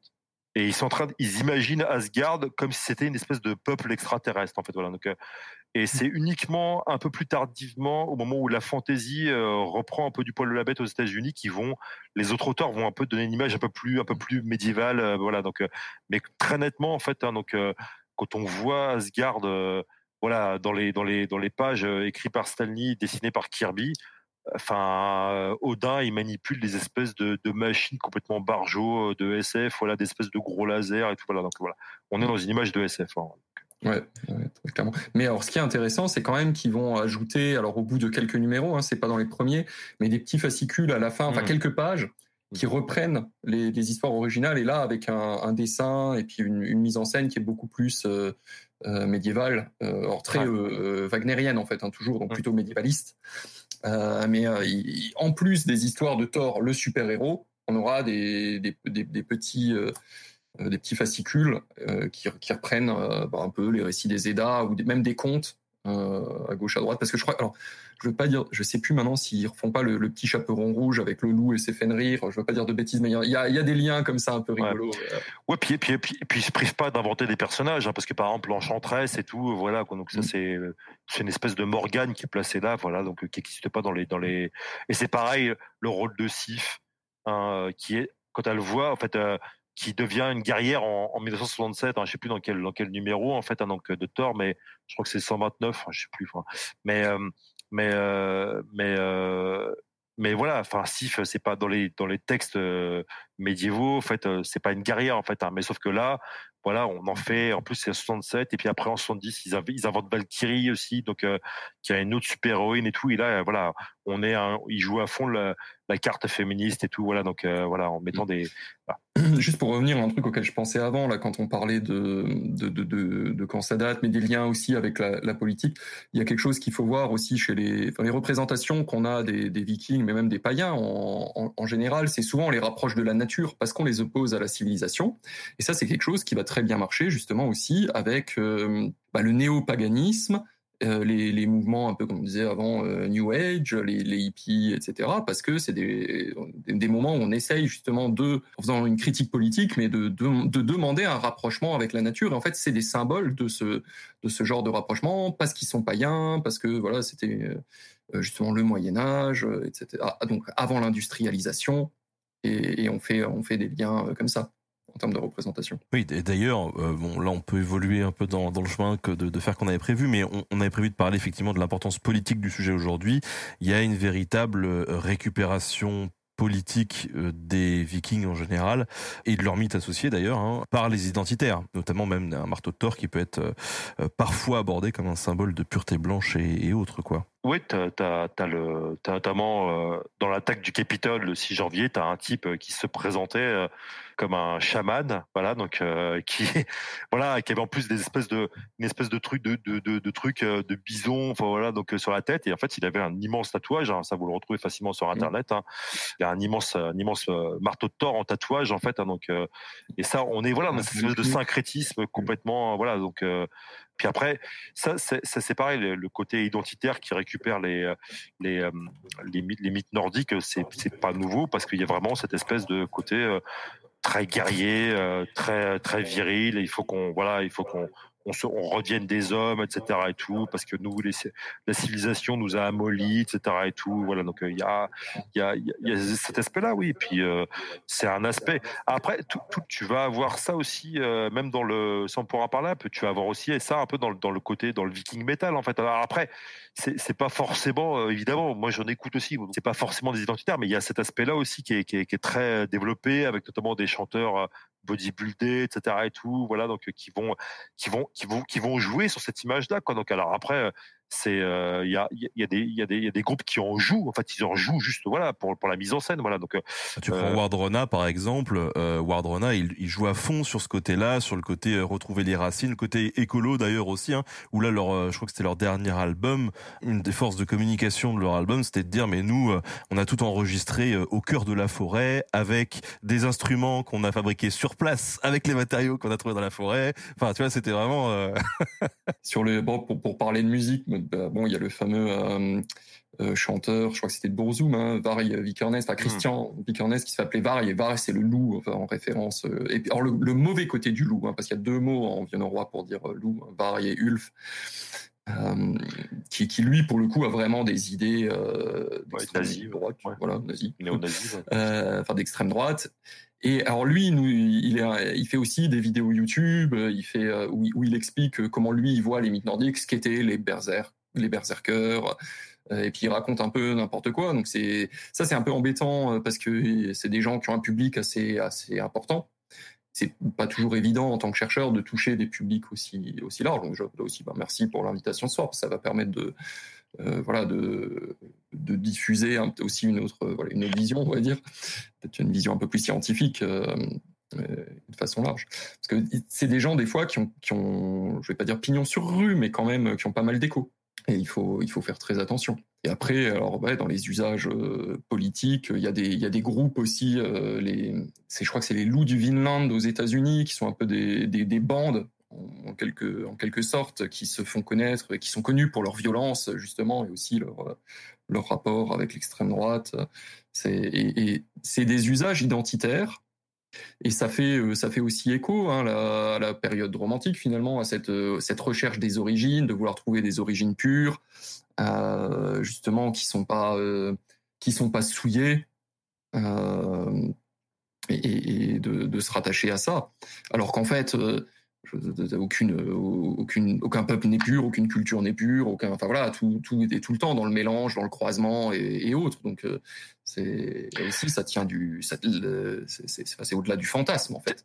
D'ailleurs, on avait eu une discussion, Laurent, il y a pas mal de temps euh, sur les, les runes. Tu m'avais appris des trucs assez marrants sur les runes parce que tu il y a cette image, euh, les runes, euh, c'était, je sais plus, ça commence un peu à remonter, mais tu m'avais appris, tu me corriges, hein, mais je crois que les, les runes c'était c'était voilà enfin c'est aussi c'est c'est sans doute inspiré de de de, l'alphabet euh, latin ou je sais pas en fait euh... ouais oui oui oui oui mais en fait ça ça commence à apparaître à peu près au, au au premier siècle, deuxième siècle, dans le nord de l'Italie. En fait, c'est pareil, c'est un mélange, c'est un mélange d'écriture et, c'est avant tout, c'est avant tout une écriture avant d'être, enfin, euh, mais, il peut y avoir effectivement des, des, usages magiques. En fait, on, bon, alors il y a, y a, plusieurs choses parce qu'on va le retrouver dans les textes islandais, soit dans certaines sagas. Le mot rune, ça veut aussi dire murmure.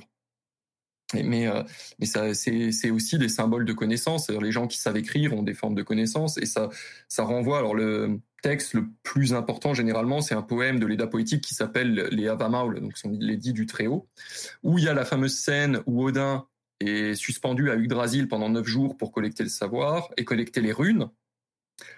Et ça, ça, ça, enchaîne avec un passage du poème qui est une liste de sortilèges. Et, et du coup, la liaison qui a été faite, c'est que euh, Odin ramasse des runes et ensuite il connaît des sortilèges. Or, peut-être, enfin, euh, il y a des, y a certaines théories qui disent que ce poème qui est très très long, hein, qui fait 165 strophes, c'est peut-être un, un, rassemblement de poèmes qui étaient avant euh, indépendants et qu'on les a collés là ensemble. Donc ça pourrait déjà être même une, inter, une euh, interprétation tardive du Moyen Âge. Alors c'est une interprétation parmi d'autres hein, là que, que, je vous propose, mais c'est souvent celle qui revient quand on veut faire le lien entre rune et magie.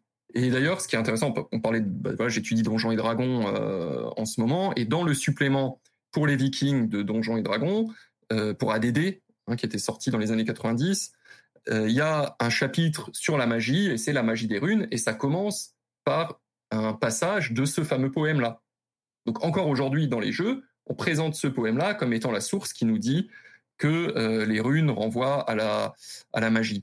Euh, mais euh, en fait, enfin c'est très simple. Nous aussi, on peut écrire une formule magique en utilisant nos, nos lettres. Et puis quand, quand dans Harry Potter, ils utilisent du latin, ça ne veut pas dire que le latin est forcément magique. Donc voilà, c'est un peu pareil. C'est-à-dire qu'il y a des symboles, ils peuvent avoir peut-être un usage magique, ça peut effectivement on peut on peut trouver une rune gravée sur une arme, on peut trouver ce, ces choses-là. Ça ça veut pas dire que la rune est magique en soi. C'est tout à et on revient à cette question de l'interprétation, de la surinterprétation qui peut y avoir aussi des fois dans des données archéologiques, comme tout à l'heure dans les tombes. C'est pas forcément parce qu'il y a il y a, un, objet dedans que ça appartenait à la personne et qu'elle s'en servait, ça peut être autre chose. Il y a souvent des surinterprétations religieuses aussi. Euh, donc voilà, faut faire, euh, faut, faut, faut, être vigilant avec tout ça. Mais, aujourd'hui, oui, la plupart des théories disent que les, runes, bon, c'est avant tout un alphabet, et, c'est possible que, bah non, il y a, sûrement eu des usages euh, magiques, mais c'est pas la fonction première ou principale. D'ailleurs, alors la plupart des pierres runiques, parce que c'est un fantasme, hein, euh, qui aurait des trucs magiques gravés dessus, mais la, la, plupart des pierres runiques, et on en trouve plein en Suède, c'est machin est passé ici, truc est parti là-bas. Euh, et puis on lui fait une pierre parce qu'il n'est pas revenu, mais euh, et c'est tout. Et c'est tout. En fait, on raconte, euh, c'est pas, pas, voilà, euh, des- un truc sur une personne. Et en fait, c'est, souvent sa famille qui va élever, ou, ou bien une famille riche, parce qu'il y a eu un événement particulier qui va élever une pierre runique. Mais en fait, ça raconte euh, des bêtises. Alors, ce qui est rigolo, on en a retrouvé. euh, à- donc, l'usage des runes a persisté quand même assez longtemps. Puis il y avait eu des fouilles en Norvège euh, qui ils avaient montré que ça pouvait aller jusqu'au XIVe siècle. Et puis ils avaient retrouvé des petits bâtons. Alors c'était utilisé aussi pour le pour le commerce. Et puis il y en avait même où c'était des mots d'amour. Et les gens se gravaient des mots d'amour sur un petit bâton. euh, ça peut même être mignon. Mais pour, le- pour le coup, c'est un, cas intéressant parce que c'est vrai que les runes, dans tous les jeux, enfin dans plein de jeux de rôle et tout, tu vois, genre magie runique, etc. Et tout, puis les nains utilisent des runes, etc. Et tout pour créer des, des, des armes magiques et tout. Et en fait, et voilà. Et en fait, le truc, c'est que vu que les runes, c'est un truc qui a l'air un peu, un peu étrange. C'est pas un alphabet, euh, c'est pas un alphabet latin euh, classique et tout. Donc ça a l'air un peu étrange. Donc en fait, voilà, genre forcément, ça fait un peu, c'est une altérité quoi. Donc, donc forcément, c'est un peu magique. Mhm. C'est un peu comme dans Harry Potter, euh, les sorts, ça a des consonances latines parce que ça fait genre. ah, Enfin, c'est pas les premiers à avoir fait ça, parce que ça fait un peu étrange, quoi. Donc, si la, tu disais, la- Avada Kedavra, si tu disais, euh, toi, je te mets à mort, évidemment, ça fait moins classe que euh, Avada Kedavra, quoi. Donc voilà, donc euh, voilà. Mhm. En plus, c'est du latin euh, retransformé, voilà. Donc euh, Est-ce que tu penses que c'est pour ça que Ikea vend autant de meubles? Hmm, coïncidence, je ne pense pas. Voilà. Donc euh, voilà, non, mais je, je, je, je pas toi, c'est, c'est, c'est, pour le coup, c'est un cas qui est, qui est, qui est, qui est hyper intéressant cette image de magie runique, c'est comme les épées runiques. Voilà, donc euh, un des premiers exemples, enfin voilà, donc euh, qu'on trouve dans la fantasy, c'est c'est l'épée brisée de Poul Anderson. C'est un roman de fantasy absolument Mhm. incroyable de 54, mais c'est complètement, enfin c'est très imaginaire et c'est quelque chose qui va inspirer évidemment après Moorcock pour Stormbringer. Donc où c'est genre l'épée runique, genre l'épée il y a des runes dessus, donc forcément elle est magique. Mhm. Voilà, donc, euh, sauf qu'il y a un cas, je me rappelle plus comment c'est d'ailleurs, Laurent, je me rappelle plus ce que c'est. Tu as des cas d'épée nordique, en fait, il y a des trucs marqués dessus en runes. Alors, je sais Mhm. plus ce que c'est marqué, toi. En fait, en fait, c'est, Fred. ouais, c'est ça, ouais, C'est.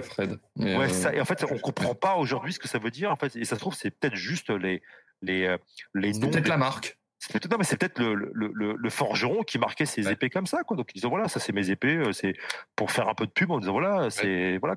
C'est c'est très parce que c'est c'est très possible. Les Romains Mm. faisaient ça aussi. Enfin voilà, donc euh, Sachant qu'il y a des, il y a des fausses en fait. oui, en plus il y a des imitations, ouais. Donc euh, voilà, donc enfin c'est c'est c'est c'est c'est c'est c'est des choses, euh, c'est des choses parfois. on- en effet, c'est il y a une il y a une propension à, à surinterpréter ce, ce, ce genre de truc, euh, voilà quoi. Qui parce que c'est- vrai. En plus quand t'es quand t'es quand t'es romancier ou romancière.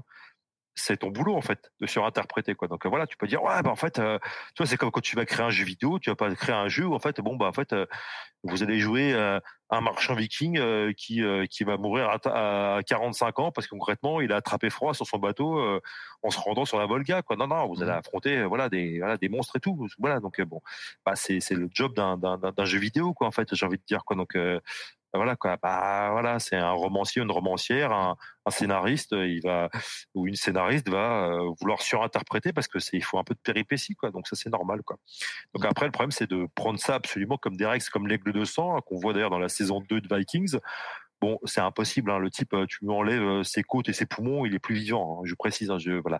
N'essayez pas ça chez vous. Hein. Ça dure pas longtemps. Ouais. Voilà. Ouais. Bon, et ben y a- ça c'est il y a pareil. Il y a, hein Il y a une trace, quoi. oui, il y a, Ouais. c'est- en plus c'est une surinterprétation, ce qui est sans doute, alors ça c'est pareil, Laurent il pourra en parler mieux que moi, mais qui est sans doute une espèce de métaphore dans un texte qui a été le relu euh, de manière littérale en fait, hein, et qui en dit ah ouais en fait forcément vu que les Vikings c'était un peu barbare donc forcément les mecs ils arrachaient les côtes en fait, euh, je sais plus en fait, faudrait, faudrait, euh, je sais que Vinroth il en parle dans son bouquin au temps des Vikings, hein, donc euh, hein, euh, mais c'est c'est vraiment là c'est une espèce de surinterprétation d'un passage voilà donc euh, et c'est pareil pour les berserkers en fait euh, enfin après les berserkers il y a plus de traces mais C'est plus compliqué ça. ouais. c'est plus compliqué alors après c'est c'est un dossier qui est qui est qui est en qui voilà on pourrait ça, ça prendrait du temps d'en parler mais les berserkers donc ces espèces de, de voilà qu'on a maintenant aussi c'est pareil dans tous les jeux de rôle dans pas mal de jeux vidéo etc et tout genre ouais euh, il est dans une espèce de rage sacrée etc et tout bon on va rester zen quoi en fait voilà donc euh, voilà c'est c'est c'est aussi un archétype littéraire quoi donc voilà donc euh, c'est voilà qui, est- quoi. qui est d'ailleurs intéressant, euh, les berserkers, c'est qu'il évolue. En fait, tu disais que la période, enfin tout à l'heure c'était pas fixe. En fait, dans les dans les sources littéraires, le berserker il évolue euh, de garde du roi à plus tard simple brigand qui est qui se fait défoncer par le héros de la saga. Mm. Donc c'est pas toujours, euh, c'est pas toujours des surhommes et tout ça. hein. Ça, peut, hein, ça peut être des badauds, des, des, voleurs. euh. Donc c'est euh, l'image. C'est vrai qu'on s'en fait aujourd'hui de, de, surhommes qui, qui combat nus, etc. Alors c'est surtout dans l'histoire des rois de Norvège. Hein, donc là aussi écrite par Snorri Sturluson et dans la première saga qui est la une saga où en fait on dit que Odin a des pouvoirs et que ces hommes allaient au combat sans armure et qui, pouvaient rentrer dans une rage et qu'ils étaient aussi forts que des ours et des taureaux. Aussi forts que, du coup, on, les associe à des animaux très forts. Euh, après, dans certaines sagas, il y en a qui ont des espèces de, pouvoirs, euh, euh, et qui sont associés à, Odin. Et puis après, plus tard, comme je disais, ça peut être des brigands. Enfin voilà, donc le statut, le statut est vague. Et, mais aujourd'hui, aujourd'hui, effectivement, dans la fantasy, on garde le côté euh, homme euh, euh, surhomme avec plein de pouvoirs. Bah, c'est le. En fait, les barbares en général ont la, ont la rage du berserker comme euh, comme pouvoir. C'est typiquement dans, dans Diablo, dans dans plein de bah, dans Ouais, Age of Conan que j'ai Ouais. étudié aussi la classe de personnages barbares qui, qui s'enragent. Et en fait, c'est l'association entre le barbare et le berserker. On va retrouver dans plein de dans, ouais, dans plein de sources de fantasy. Tout ça, ça pose une question quand même, c'est que ça donne l'impression que finalement le l'héritage des Vikings, c'est plus l'image des Vikings que ce qu'ont vraiment laissé les Vikings, quoi. Ah bah clairement, clairement. C'est des reconstructions, euh, voilà, très marquées par le 19e siècle et très marquées par euh, euh, la littérature de fantasy. Et puis quand on parle de pop culture aujourd'hui, de toute façon, c'est les industries culturelles et créatives. Donc c'est le c'est ce côté fictionnel, euh, fantastique, parce qu'il y a quand même énormément d'œuvres euh, justement euh, fantastiques aujourd'hui. Hein, dans fantastique, là, je mets un peu tout, ce qui est aussi bien fantasy, super-héros, futuriste aussi, parce qu'on a des, on a aussi des, des œuvres futuristes. Hein. Je disais dans, vous avez Odin et Thor dans Starcraft, Starcraft 2, hein, qui sont des gros robots géants comme ça, balèzes. Donc ça peut aussi être dans la science-fiction. Tout comme bah, les j'ai- j'adore Stargate SG1, et on a, et en fait, c'est les petits gris.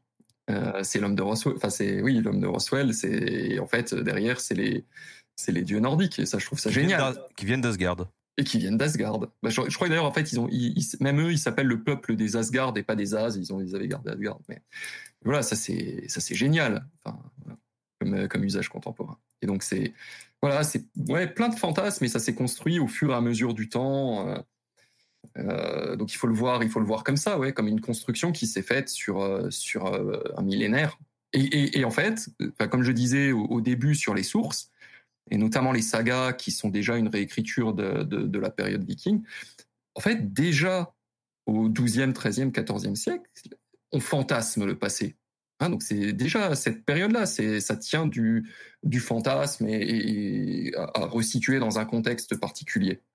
Et puis après, ça, ça a fait que continuer à s'adapter à son époque sans arrêt. Ouais. On a euh, Mousse Bema qui nous pose une question intéressante qui nous dit bon ok alors du coup les chrétiens ont réécrit euh, des mythes scandinaves pour le- essayer de les, les faire coller un petit peu à- au contexte de l'époque à leur mœurs etc est-ce qu'il y a pu avoir une influence dans l'autre sens à un moment donné peut-être de mythes qui auraient euh, influencé à un moment donné une histoire peut-être locale chrétienne dans des textes ou pas? Euh, alors, je pense pas comme ça une influence sur le christianisme, mais il faut savoir que quand les chrétiens euh, venaient christianiser certains, euh, sur certaines régions, en fait, ils, ils venaient pas juste imposer le christianisme, c'est ils essayaient de l'adapter aussi aux croyances locales en disant vous avez à peu près compris, mais c'est pas tout à fait juste et on va vous réexpliquer. Et c'est comme ça, par exemple, qu'il peut y avoir des associations entre Sigurd, le tueur du dragon Fafnir, et Saint Michel, par exemple, hein, euh, qui a tué un dragon aussi. Euh, et, et, en fait, voilà, c'est plutôt comme ça. Donc en fait, on va avoir là aussi des mélanges, des syncrétismes. Et en fait, on va trouver. Euh, alors, ce qui est rigolo, c'est les fameux marteaux de Thor, là, ce que tout le monde a autour du cou euh, aujourd'hui, euh, parce que soi-disant les Vikings en, en, auraient eu.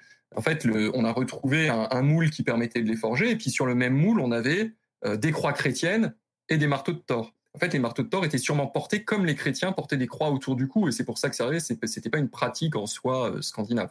Et en fait, sur le même moule, bah, fait, on faisait les deux. Donc le forgeron, euh, lui, il vendait quoi, il s'en foutait. Enfin, je vais pas dire presque qu'il vendait, mais il faisait ses trucs et puis euh, et puis voilà. Donc dans ce sens-là, il y a eu y a eu beaucoup de croisements. Après, j'aurais j'aurais pas de d'exemple où c'est plus les les mythes nordiques qui ont influencé le christianisme, parce que bon, les, les textes sont quand même plus vieux. Puis les, en fait, les textes du christianisme sont arrêtés dans le, le, livre, la Bible, et puis c'est plus ou moins ces textes-là, puis on le change pas trop. Des fois, on revoit un peu la traduction, mais. Euh, c'est assez fixe.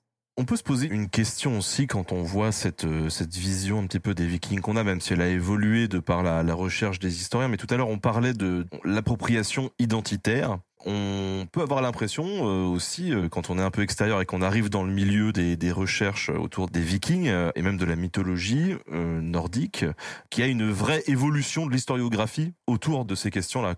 Est-ce que le, regard des historiens d'il y a plusieurs dizaines d'années n'a pas aussi influencé, pas forcément dans le bon sens, l'image qu'on en a aujourd'hui, bah oui, oui, oui, oui, évidemment. la, la, recherche, la science, ça évolue sans arrêt. Donc, ça, euh, ça change. On a, on a aujourd'hui, on aborde des domaines qui sont qui sont qui n'étaient pas tout à fait abordés avant, notamment celui de un peu plus de la contextualisation, de la, la, la remise en contexte politique euh, de l'époque.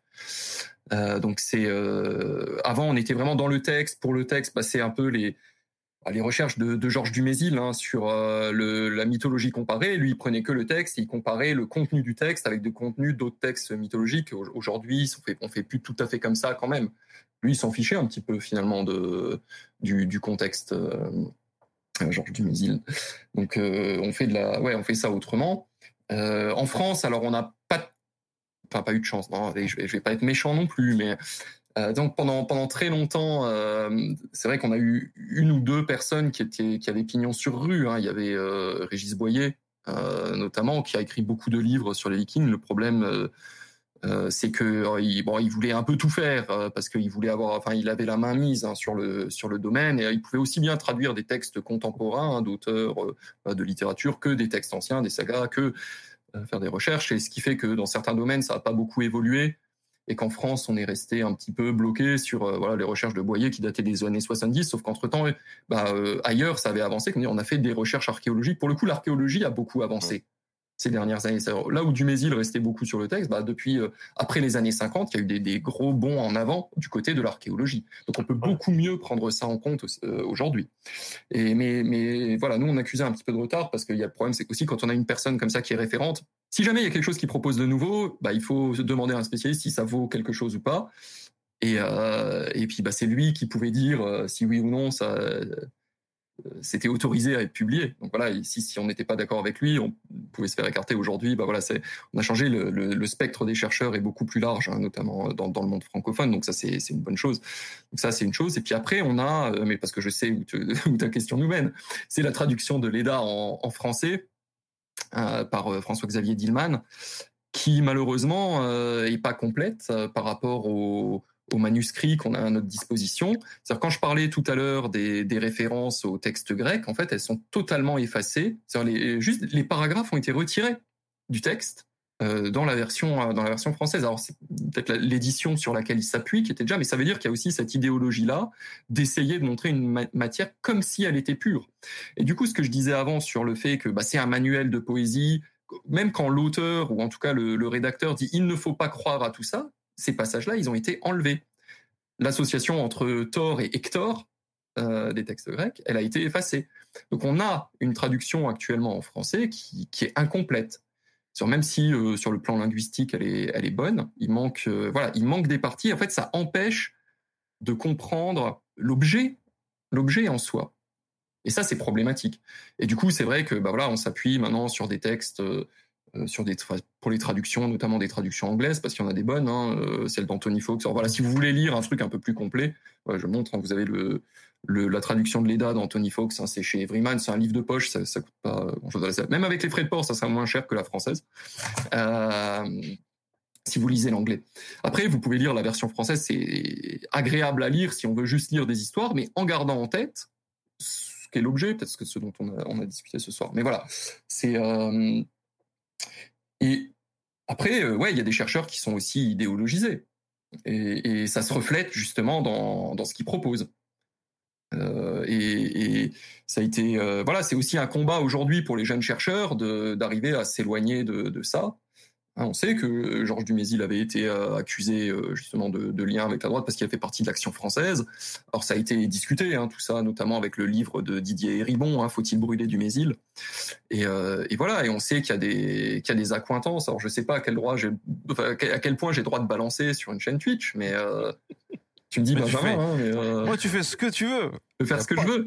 Bah voilà, on sait par exemple que François-Xavier Dinman avait des liens avec le, le Grèce, euh, qui était euh, la nouvelle droite. D'ailleurs, ce mot, euh, c'est pour ceux qui et celles, ceux qui connaîtraient pas, c'est pas c'est pas des gens la nouvelle droite, c'est vraiment c'est pas Sarkozy quoi. Enfin, c'est très très très très très très très très à droite. Voilà. Ouais. Vraiment en fait, des gens, vraiment des gens qui étaient vraiment dans un délire presque. Euh, voilà, genre là, il y aurait presque racialiste en fait, hein, en disant qu'il y avait une mmh. race, race européenne qui serait qui sont originaires du Nord et tout. Alors euh, Dillman n'a peut-être pas allé jusqu'à là, mais il y avait des gens chez les grécistes en fait hein, qui étaient euh, qui allaient dans des délires comme ça quoi. Et c'est bah, comme Alain de Benoît. Comme ouais, voilà, c'est ça allait ça allait très loin. Donc voilà, ça c'est après c'est des trucs euh, voilà, il y avait des gens notamment à Lyon 3 si je me souviens bien et tout. Voilà donc voilà donc mmh. il y a carrément une enquête. Il y a eu il y a eu une enquête en fait hein, très lourde. Hein. il y a une espèce de où il y avait vraiment des, publications pseudo-scientifiques en fait, hein, et ça a été démonté tout ça. Voilà, mais c'est parfois des champs de recherche qui sont euh, euh, piratés, qui sont squattés en fait hein, par des gens en fait qui euh, pas qui oublient tout bêtement l'éthique scientifique. On peut tous les tous les chercheurs, les chercheuses ont de, ont des opinions politiques. Hein, ça c'est normal. On est tous des citoyens en fait, mais le but c'est aussi quand on fait la recherche de les de les de comment de les de, de les mettre à distance nous-mêmes. Hein. C'est un travail. Voilà, ça c'est un truc. Euh, mmh. Ça a l'air comme ça c'est ça a l'air comme ça bizarre mais en fait euh, ouais on, notre, notre, boulot aussi c'est aussi de travailler sur nous-mêmes et de se mettre à distance encore une fois euh, on peut avoir toute la sympathie du monde pour des des, euh, des, des idéologies enfin voilà ou des, des propos des discours féministes mais sans voilà vouloir absolument placer des femmes guerrières partout voilà, voilà attendez voilà pour dire voilà pour mmh. voilà je pense que c'est ça c'est c'est c'est c'est une erreur à ne, à ne pas commettre quoi donc euh, et ça c'est c'est c'est voilà, c'est des trucs qui, qui arrivent euh, dans plein d'autres champs de recherche en fait. Voilà. Et, et alors pour, pour ça prouve un que exemple, un champ de recherche, il est vivant de toute façon. Hein. C'est pas un truc qui vit en cloche. Voilà quoi. Il y a toujours une fois, il y a une question de contexte. Encore une fois, c'est mmh. même pour un champ de recherche. voilà. Quoi. Oui, c'est ça, ça, ça, avance. Puis il y, a, il y a toutes sortes de, de, personnalités dedans. Alors justement, pour citer un, un, un exemple là-dessus, il y a peu de, de livres euh, sur les runes en, en, France et aussi qui sont accessibles facilement. Ou alors faut les faut les connaître. Mais justement, c'est euh, c'est Alain de Benoît qui a, publié un, bouquin sur les runes. En fait, on a eu quelques bouquins comme ça de, gens avec des idées euh, extrémistes euh, publiés sur les runes. Et moi, je, donnais des cours à l'époque sur le Moyen Âge scandinave. Je me disais mais il faut pas que mes étudiants tombent là-dessus. Enfin, c'est pas pas possible. Donc il faudrait faut proposer autre chose. Le problème c'est qu'on n'a pas forcément c'est un petit champ hein, les études scandinaves. On n'a pas forcément les forces. Euh, pour euh, pour faire euh, tout, enfin pour voilà pour, pour, pour publier tout ça. On a Jimmy Defoy qui nous demande et les fameuses Volva. Euh, c'est les, les, les, sorcières, euh, un petit peu. Est-ce qu'elles avaient une place importante dans la société ou est-ce que ça relève là aussi du mythe? Elles avaient sûrement une une place, mais mais pas pas aussi importante et centrale qu'on qu'on peut leur donner. Alors du fait que en fait, il faut là aussi il faut réexpliquer. Le, euh, donc on parlait de l'Eda en prose tout à l'heure. On a une seconde source qui est l'Eda poétique, qui est en fait un recueil de poèmes. Euh, de, de, mythologie et des poèmes héroïques. En fait, le premier, euh, le premier poème qui raconte bah, de la création du monde au Ragnarok s'appelle les, dits de la voyante, donc la, la et qui, qui dont l'étymologie est même que Volva. Et en fait, c'est une une voyante qui parle. Donc ça donne une place importante à cette figure le fait qu'il y, qu y, aurait des voyantes et tout ça. Mais encore une fois, c'est faut pas se tromper en, en, entre euh, euh, cette source-là où elle a une place importante et la, la, place réelle dans la société qui était peut-être moindre. Après, on en trouve aussi dans des dans des sagas, hein, des, des voyantes, des vulvas. Des fois, elle lance des, des mauvais sorts aussi aux, héros. Où, en fait, elles lui prédisent une mort particulière et puis il essaye de l'éviter, mais au final, il, il va quand même euh, mourir de, de cette façon-là. Donc on la, on la trouve. Après, on ne sait pas en fait, on ne sait pas si c'était courant, mais mais je dirais pas tant que ça. C'était pas, c'est pas une figure centrale historique. C'est encore une fois plutôt un, une espèce d'imaginaire mythologique. Parce que quand les sagas, moi je pense en particulier à des sagas légendaires. Donc là où il y a le plus de fantastique dedans. Alors à savoir aussi pour les pour les spectateurs, c'est que les en fait les sagas légendaires qui souvent racontent les temps les plus anciens sont en celles qui ont été écrites le plus tardivement.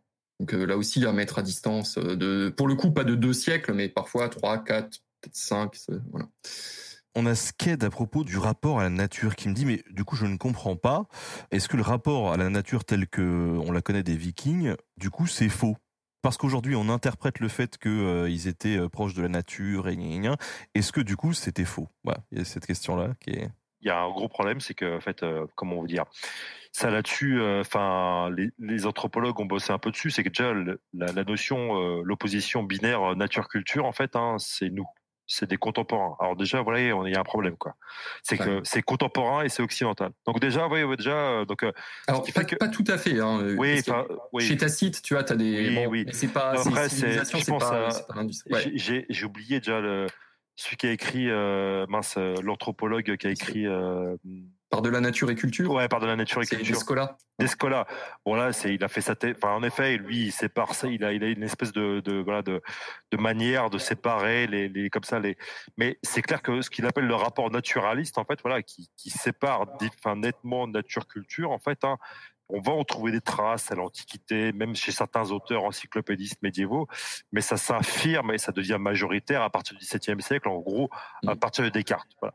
Voilà. Ça c'est à peu près voilà pour je simplifie à l'extrême. Et donc ça veut dire qu'en fait les civilisations euh, les civilisations médiévales même enfin puis en plus c'est pareil hein, parce que Descola en plus il a étudié notamment des Amérindiens, des tribus amérindiennes dans l'Amazonie si je me souviens bien. Donc en fait c'est ils n'avaient pas le même rapport. Déjà c'est donc ouais donc euh, et vraiment l'idée que les peuplades, parce que ça ne touche pas que les Vikings, c'est pareil, les Gaulois, les Druides, on va dire c'est la même chose, quoi. Donc ou pareil, mm. les Elfes, voilà, c'est la même chose, parce qu'en fait ça serait des, voilà, donc tout ça c'est très lié en fait. Hein, donc y a, ça, ça, ça, ça, ça rejoint, c'est en fait c'est c'est l'inverse de nous, voilà, c'est l'inverse des, des, des, de, la, civilisation moderne. La civilisation moderne aurait, euh, comment ça, euh, ce serait totalement séparé en fait de la nature, alors qu'en fait avant les gens seraient proches de la nature. Voilà. Donc, euh, et en fait, voilà. Donc, et, ça correspond à nos fantasmes, à nos propres peurs en fait. Ça, voilà. Mm. Et donc on dit, bah, il faut retrouver ces espèces de racines, ces espèces de, enfin, ce truc qu'on aurait perdu en fait. Voilà. Donc, et ça, c'est un truc qu'on retrouve dans la fantaisie, qu'on retrouve dans le médiévalisme, qui est, qui est, qui est voilà, pareil dans le dès le 19e siècle, dès l'époque romantique. Hein, tu vas voir Chateaubriand qui va te dire, non mais les cathédrales en fait, hein, c'est les forêts il fait une comparaison entre euh, les cathédrales gothiques hein, donc avec les les euh, voilà les, euh, les, voûtes voilà voilà donc les voûtes brisées enfin voilà en arc brisé.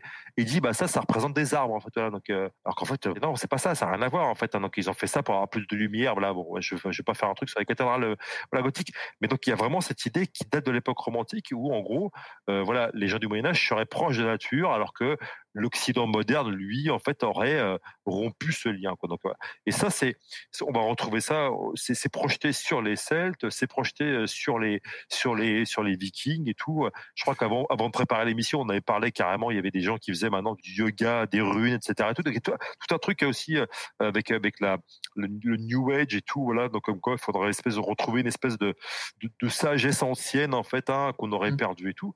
Bon, ça, c'est encore une fois, c'est des fantasmes euh, très contemporains. Quoi. Donc, euh, mmh. Et le, rapport qu'avaient les Vikings avec, avec le, le, la nature, bah, on n'en sait pas grand-chose et c'est très certainement, ça n'a rien à voir avec le nôtre. Quoi, en fait, voilà. Ah bah, pas du tout. Rien à voir, voilà. Euh, nous, nous, il y a eu le, les révolutions industrielles entre temps. Hein. Eux, ils n'avaient pas ça. En fait, nous, nous, ça se base sur une opposition qui n'avait, qui n'existait pas en fait à leur, à leur époque. Hein, cette opposition entre monde, monde moderne et mmh. industrialisé et puis euh, aller faire des câlins à des arbres. on a, voilà, on n'a pas. Euh, enfin, il n'y a, a, pas ça chez les, chez les Vikings. Et d'ailleurs, alors. Euh, pour la petite histoire, en, Islande, il n'y a plus de forêt. Hein, mais, il y avait, pour le peu qu'il y en avait, ils ont tout rasé, ils ont tout utilisé, ils devaient apporter du bois. Non, on n'a pas, on pas ce, ce, genre de, de choses-là. Est-ce qu'il il y a une, une image euh, vraiment différente d'un pays à l'autre, par exemple en, Europe ou même ailleurs, des Vikings. Parce que dernièrement, je discutais avec euh, une historienne justement qui va peut-être travailler pour Nota Bene qui, euh, elle, vient du Turkménistan, qui a travaillé un petit peu partout, sur tout l'est et tout. Et puis elle, me disait ah moi j'aimerais bien, pourquoi pas qu'on bosse un petit peu sur les Varegs ou les Russes de Kiev, etc. Et elle me disait c'est intéressant parce que par exemple en Russie, ils acceptent pas trop de parler des origines vikings de l'Ukraine, quoi. Ouais, mais de l'Ukraine, ouais. Ouais. Bah parce que en plus les Russes ils ont enfin c'était la principauté de Kiev. Donc après euh, voilà dire que enfin ça c'est ouais ça, passe mal donc euh, ça après là là en plus c'est dans des débats très très contemporains. Voilà en plus sur les séparations en plus euh, c'est voilà c'est lié en plus à la fondation des églises orthodoxes de Russie. Alors là c'est c'est voilà là on est dans des, conflits très contemporains voilà. Donc où là l'histoire en fait est complètement parasitée par des par des par des débats très idéologiques très politiques voilà des des, bras de fer géopolitiques voilà, et par deux visions de nationalisme en plus hein, qui s'affrontent. Donc euh, ça c'est c'est complexe. quoi. Donc, euh, Encore, une- encore une fois, ça sert, euh, c'est plutôt la tradition, mais, mais qui, sert en fait à des, à des objectifs politiques, donc en fait qui est, qui est réemployé pour, pour d'autres choses finalement que ce que c'était au, au départ, mais pour se construire des identités, pour et puis, et puis combattre et puis s'opposer à d'autres. Alors après sur les sur les, les visions différentes. Je pense, que ça dépend de la situation de chaque pays. Puis après, on a les stéréotypes euh, euh, classiques du viking qu'on va retrouver un peu partout. Parce que si on regarde le, euh, le manga Vinland Saga, qui est produit au Japon par un japonais, bah les, les, vikings, c'est aussi des guerriers bourrins. Et, et, puis en fait, c'est dans la... C'est dans la tradition du manga, donc il y a beaucoup de, enfin, du manga pour garçons, shonen ou, l'autre, je sais plus, qui, où ils vont devoir combattre beaucoup et évoluer. Et d'ailleurs, le, père, euh, le père du héros est un plus ou moins un berserker. Et selon la euh, la fausse théorie qu'il devenait berserk, qu'il s'enrageait en mangeant des champignons. On a cette euh, on cette scène là. Je crois qu'il y a voilà il y a quelques stéréotypes qui circulent bien. Et puis après des, des, des usages un peu plus particuliers pour euh, pour d'autres. Des questions politiques ou, d'histoire ou autre. Il y a pas mal de personnes qui me demandent si vous auriez une, une liste ou en tout cas euh, quelques livres intéressants à lire, que ce soit sur les Vikings ou sur la mythologie, pour y voir un petit peu plus clair et éviter de tomber justement dans soit les vieilles analyses, euh, soit les gros clichés quoi. C'est un peu celui-là d'Anders Vinroth en fait hein, donc est traduit par Alban enfin préface d'Alban Gauthier et qui a aidé aussi à la traduction donc euh, Alban euh, qui est un historien qui est à la professeur à la fac de Caen il est très bien il est à la découverte il est maintenant en poche. Euh, c'est pas ça sera un, livre moins moins accessible hein, que le livre euh, Nota Bene en fait hein, donc euh, parce que pour le coup on est dans un livre euh, universitaire euh, voilà quoi. Enfin c'est pas non plus euh, voilà c'est reste une synthèse en fait hein, mais avec un appareil de notes et tout. Et pour le coup euh, c'est bien et ça débunk en fait un pas mal de trucs euh, donc par rapport à pas mal de choses comme notamment euh, voilà il y a tout un passage sur le l'aigle de sang et tout sur le, le mus voilà sur la voilà. Et ça un autre truc aussi que j'ai voilà que j'ai pas fini mais que vraiment qui est qui est qui est, qui est passionnant en fait hein, ce que j'ai pu lire donc c'est justement sur les alors bon, le, titre euh, c'est pas le bonne traduction du titre anglais, hein, donc euh, parce que le titre anglais c'est Valkyries, Woman in the Viking World de Johanna Catherine euh, Friedrich. Euh, Enfin, je, je n'arrive pas à le prononcer, donc vous allez le lire, voilà. Donc euh, voilà. Ça fait plaisir parce que j'ai présenté le bouquin en live il y a genre deux mois et j'ai abandonné aussi à la moitié. Voilà, donc euh, bon, famille. bah donc euh, c'est voilà, et c'est chez Autrement, et c'est pareil. C'est alors là, il est pas en poche, il est à 23,90 dans toutes les bonnes librairies. Pour le coup, c'est des livres qui sont.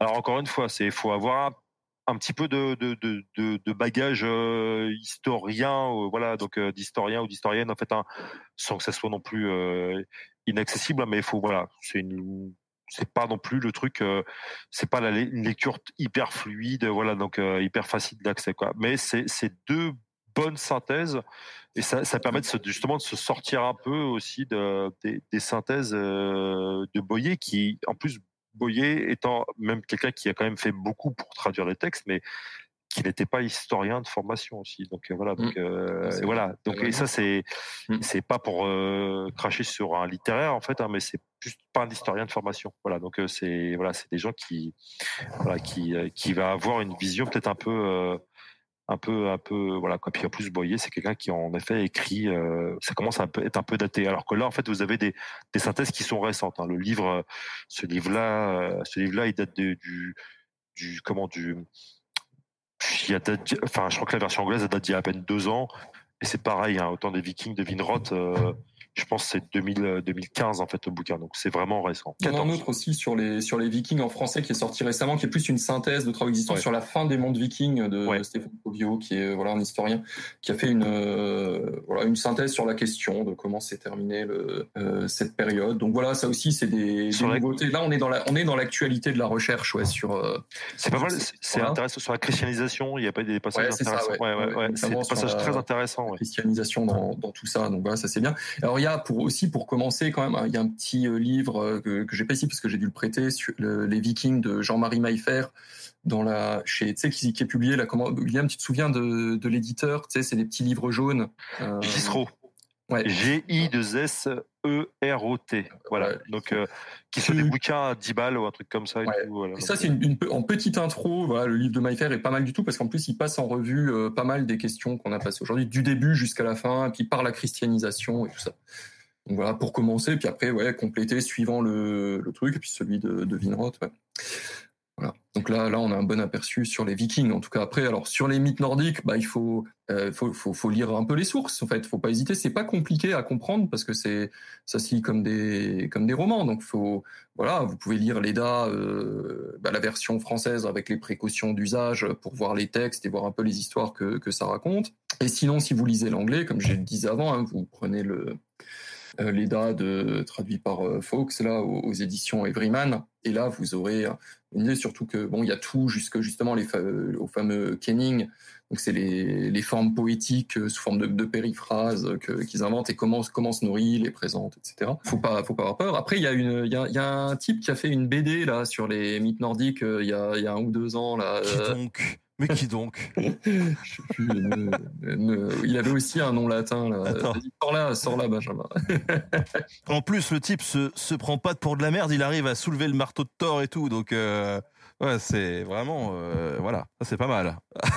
la BD de, donc de Benjamin pas de Nota Bene sur les mythes nordiques, si on veut un truc. Il y a pour les enfants aussi, vous avez euh, les mythes nordiques illustrés. Voilà, qui, est, qui est sympa et c'est bon c'est écrit gros c'est pour pour lire des histoires le soir il y a des il y a des illustrations de temps en temps. Donc ça, c'est si vous voulez, si pour vos enfants, si vous voulez les introduire à la mythologie, vous avez des choses comme ça qui sont pas euh, pas si mauvaises. Excuse-moi, juste il y a il y a aussi pour les enfants, euh, il y a aussi un qui a été publié par l'INRAP, hein, donc euh, donc l'Institut national de de recherche et d'archéologie préventive. Il y a un bouquin qui s'appelle Viking, voilà, avec mmh. un point d'exclamation, qui est alors qui est vraiment c'est c'est c'est c'est pas très gros, hein, donc voilà, c'est vraiment pour les enfants, voilà donc et euh, qui était publié chez Actes Sud Junior. Voilà, euh, voilà, 80 pages. C'est pas mal. Moi, j'aime bien les illustrations. C'est, c'était, c'est pas mal, quoi. Je pense que ça vaut le coup aussi de, peut-être que vous avez un avis de, dessus, euh, de, sur le, le livre de, de, Neil Gaiman, parce que euh, c'est vrai que ça reste un grand succès euh, littéraire. Moi, de ce que j'ai vu, il assume qu'il y a une interprétation de son côté complètement en reprenant les trucs. Maintenant, euh, Ouais, je sais pas ce que vous en dites vous, mais ouais, en fait c'est ça, c'est il, euh, c'est une écriture moderne. Il raconte les récits avec, en, enfin en le réécrivant de façon moderne, en ayant ses petites interprétations à lui, mais il essaye quand même de rester plus ou moins fidèle à, à Leda en prose. Mais voilà, c'est une manière de le réécrire de avec euh, voilà ouais, dans une, avec plus de dialogue, par exemple. C'est vrai qu'il n'y a pas beaucoup de dialogue non plus dans, dans Leda. Hein. C'est quelqu'un qui raconte alors il y a, toujours des petits échanges hein, entre des voilà euh, deux trois personnages, un Gangleri qui vient voir, euh, qui se fait piéger en fait par une illusion des as, mais en fait il pose une question. En fait c'est le modèle euh, pas, vraiment de la joute verbale, mais on pose des questions. Il y, a, y une espèce de dialogue, mais ensuite la personne raconte. Et à partir de là, y a, les personnages n'échangent pas. Lui il a rajouté des dialogues entre les dieux, par exemple. Alors c'est assez fin, il y a des petits clins d'œil, etc. Donc oui, c'est vrai qu'il y a le, livre de, de Neil Gaiman qui est, est pareil une, une, introduction romancée, on va dire, euh, bien romancée. Je disais si, si vous avez l'occasion de lire Ragnarok. Donc tout ça, c'est des réécritures. Après, et je vous en parlais aussi tout à l'heure, c'est le pour des études un peu plus et, pour les personnes qui s'intéressent à l'aspect politique, il y a ce livre de, de, notre collègue Nicolas Mélan, religion, mythe et politique en Islande médiévale, qui, qui justement va apporter euh, l'aspect dont je vous parlais tout à l'heure euh, sur remettre en contexte, comprendre la géopolitique, comprendre la place que les personnes, enfin de, de la, des personnes qui écrivent dans, dans tout ça. Donc ça, ça, ça aide bien. Euh, si vous avez du courage, vous pouvez lire ma thèse. Elle est en ligne. C'est en ligne. Voilà. c'est vrai que c'est. Alors, c'est, ah, ça sera peut-être bientôt un bouquin. C'est en discussion. Donc voilà. Ah, c'est cool, ça. euh, c'est voilà, on discute avec un éditeur. Mais en tout cas, vous pouvez déjà regarder. Donc, si vous vous intéressez au mythe nordique, c'est les deux premiers chapitres en fait. Hein. Donc, euh, grosso modo, les 100 premières pages qui vont être intéressantes sur le les sources. Moi, j'ai beaucoup travaillé sur le côté linguistique. Depuis quand on appelle ça des mythes et qu'est-ce que ça implique aussi en termes d'imaginaire? Parce qu'en fait, les, anciens Scandinaves n'appelaient pas leur euh, leur des mythes. Ça, c'est, ça date du début du 19e siècle. Et, avec ça, il y a un imaginaire de euh, euh, religion païenne aussi qui s'impose, qui est pas présent comme ça dans les, dans les textes. Et puis, j'ai fait quelques articles de médiation que vous trouverez facilement en, ligne. Comme je disais, si vous êtes courageux, alors c'est mon directeur de thèse dit c'est bien pour les gens qui n'arrivent pas à s'endormir. Toujours sympa. Euh, mais- Super. Euh, non, non, mais c'est. euh, Je te, je te- je te rassure, je reçois beaucoup de messages euh, privés me disant merci Ben, t'as béné, je m'endors tous les soirs avec. Donc euh, t'inquiète pas, tu n'es pas le seul à être victime de ce genre de truc. Donc voilà, et puis après, après, si, sinon c'est quand même, si vous pouvez, vous pourrez trouver un truc intéressant, vous devriez pouvoir trouver en, en PDF ce, ce, et puis sinon vous achetez ce livre, euh, Norse Mythology, A Guide to the Gods, Heroes and uh, Rituals and Beliefs de John Lindo, qui est en fait un dictionnaire de figures mythiques. Hein, vous avez le fameux euh, dictionnaire de Rudolf Simek, qui est, euh, un peu plus complet euh, et un peu plus complexe aussi, et qui est plus ancien, et puis celui de John Lindo qui, fait aussi une bonne, une bonne présentation. En fait, pour, pour plein de, de figures mythiques ou plein de thèmes mythiques, vous avez à chaque fois des petites entrées et des renvois aux textes originaux euh, avec l'explication. Et si par exemple on prend euh, Odin, on, voit différentes facettes. On voit aussi qu'Odin, c'est pas forcément un personnage toujours euh, cohérent. Parce qu'en fait, il y a des différences. Ça, c'est un, un point sur lequel j'ai pas, j'ai pas assez insisté au début, mais les sources sont variées, parfois elles sont contradictoires aussi. Et, et, et du coup, c'est aussi pour ça que cette image unifiée, quand on dit les mythes nordiques, en fait, c'est pas quelque chose de fixe, c'est quelque chose qui varie dans le temps, dans l'espace, euh, on pourrait dire dans les, classes sociales, dans les lieux, suivant les endroits. Tout le monde croyait pas forcément la même chose. Euh, ça évolue dans le temps, etc. Et puis bah, dans les textes, ça se voit. Et du coup, bah, pour prendre un exemple rapide, Tyr, euh, dans l'Éda en prose, il n'est pas dit que son père est un géant. Par contre, on va trouver ça dans un poème de l'Éda poétique. Donc Tyr serait le fils d'un géant. Et donc ça, voilà, ça donne des, facettes différentes. Et en fait, du coup, dans ce dans ce livre-là, là, de, donc North Mythology, et normalement celui-là, vous devez le trouver en PDF sur Internet, hein, parce que en cherchant un peu sur Google, bah, vous prenez l'entrée comme un dictionnaire, prenez l'entrée Tyr et vous avez euh, les références aux différents textes où il apparaît avec des explications.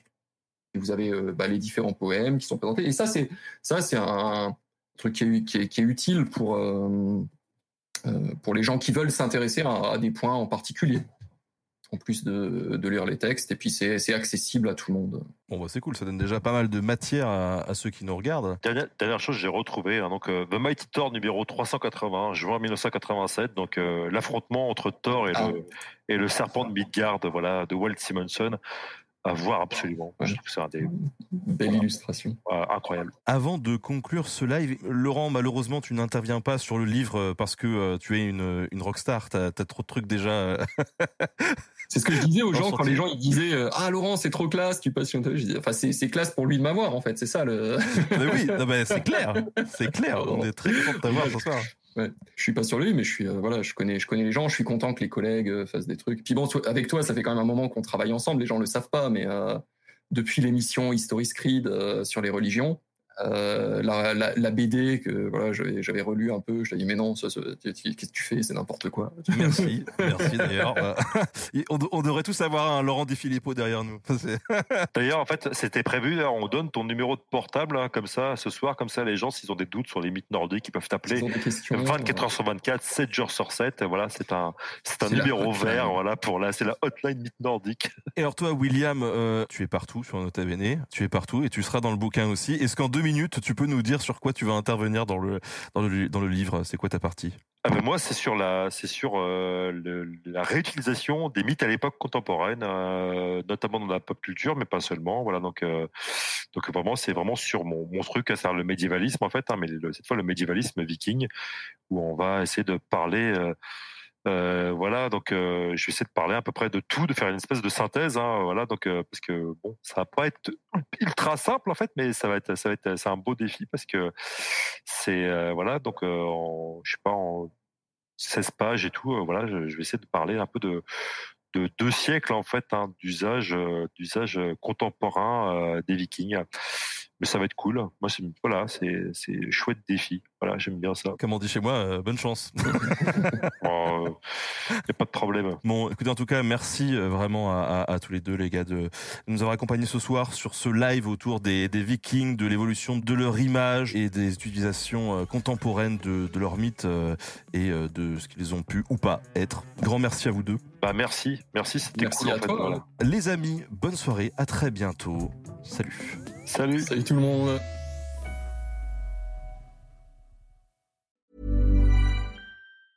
Even when we're on a budget, we still deserve nice things. Quince is a place to scoop up stunning high-end goods for 50 to 80% less than similar brands. They have buttery soft cashmere sweaters starting at $50, luxurious Italian leather bags, and so much more. Plus, Quince only works with factories that use safe, ethical, and responsible manufacturing. Get the high-end goods you'll love without the high price tag with Quince. Go to quince.com slash style for free shipping and 365-day returns.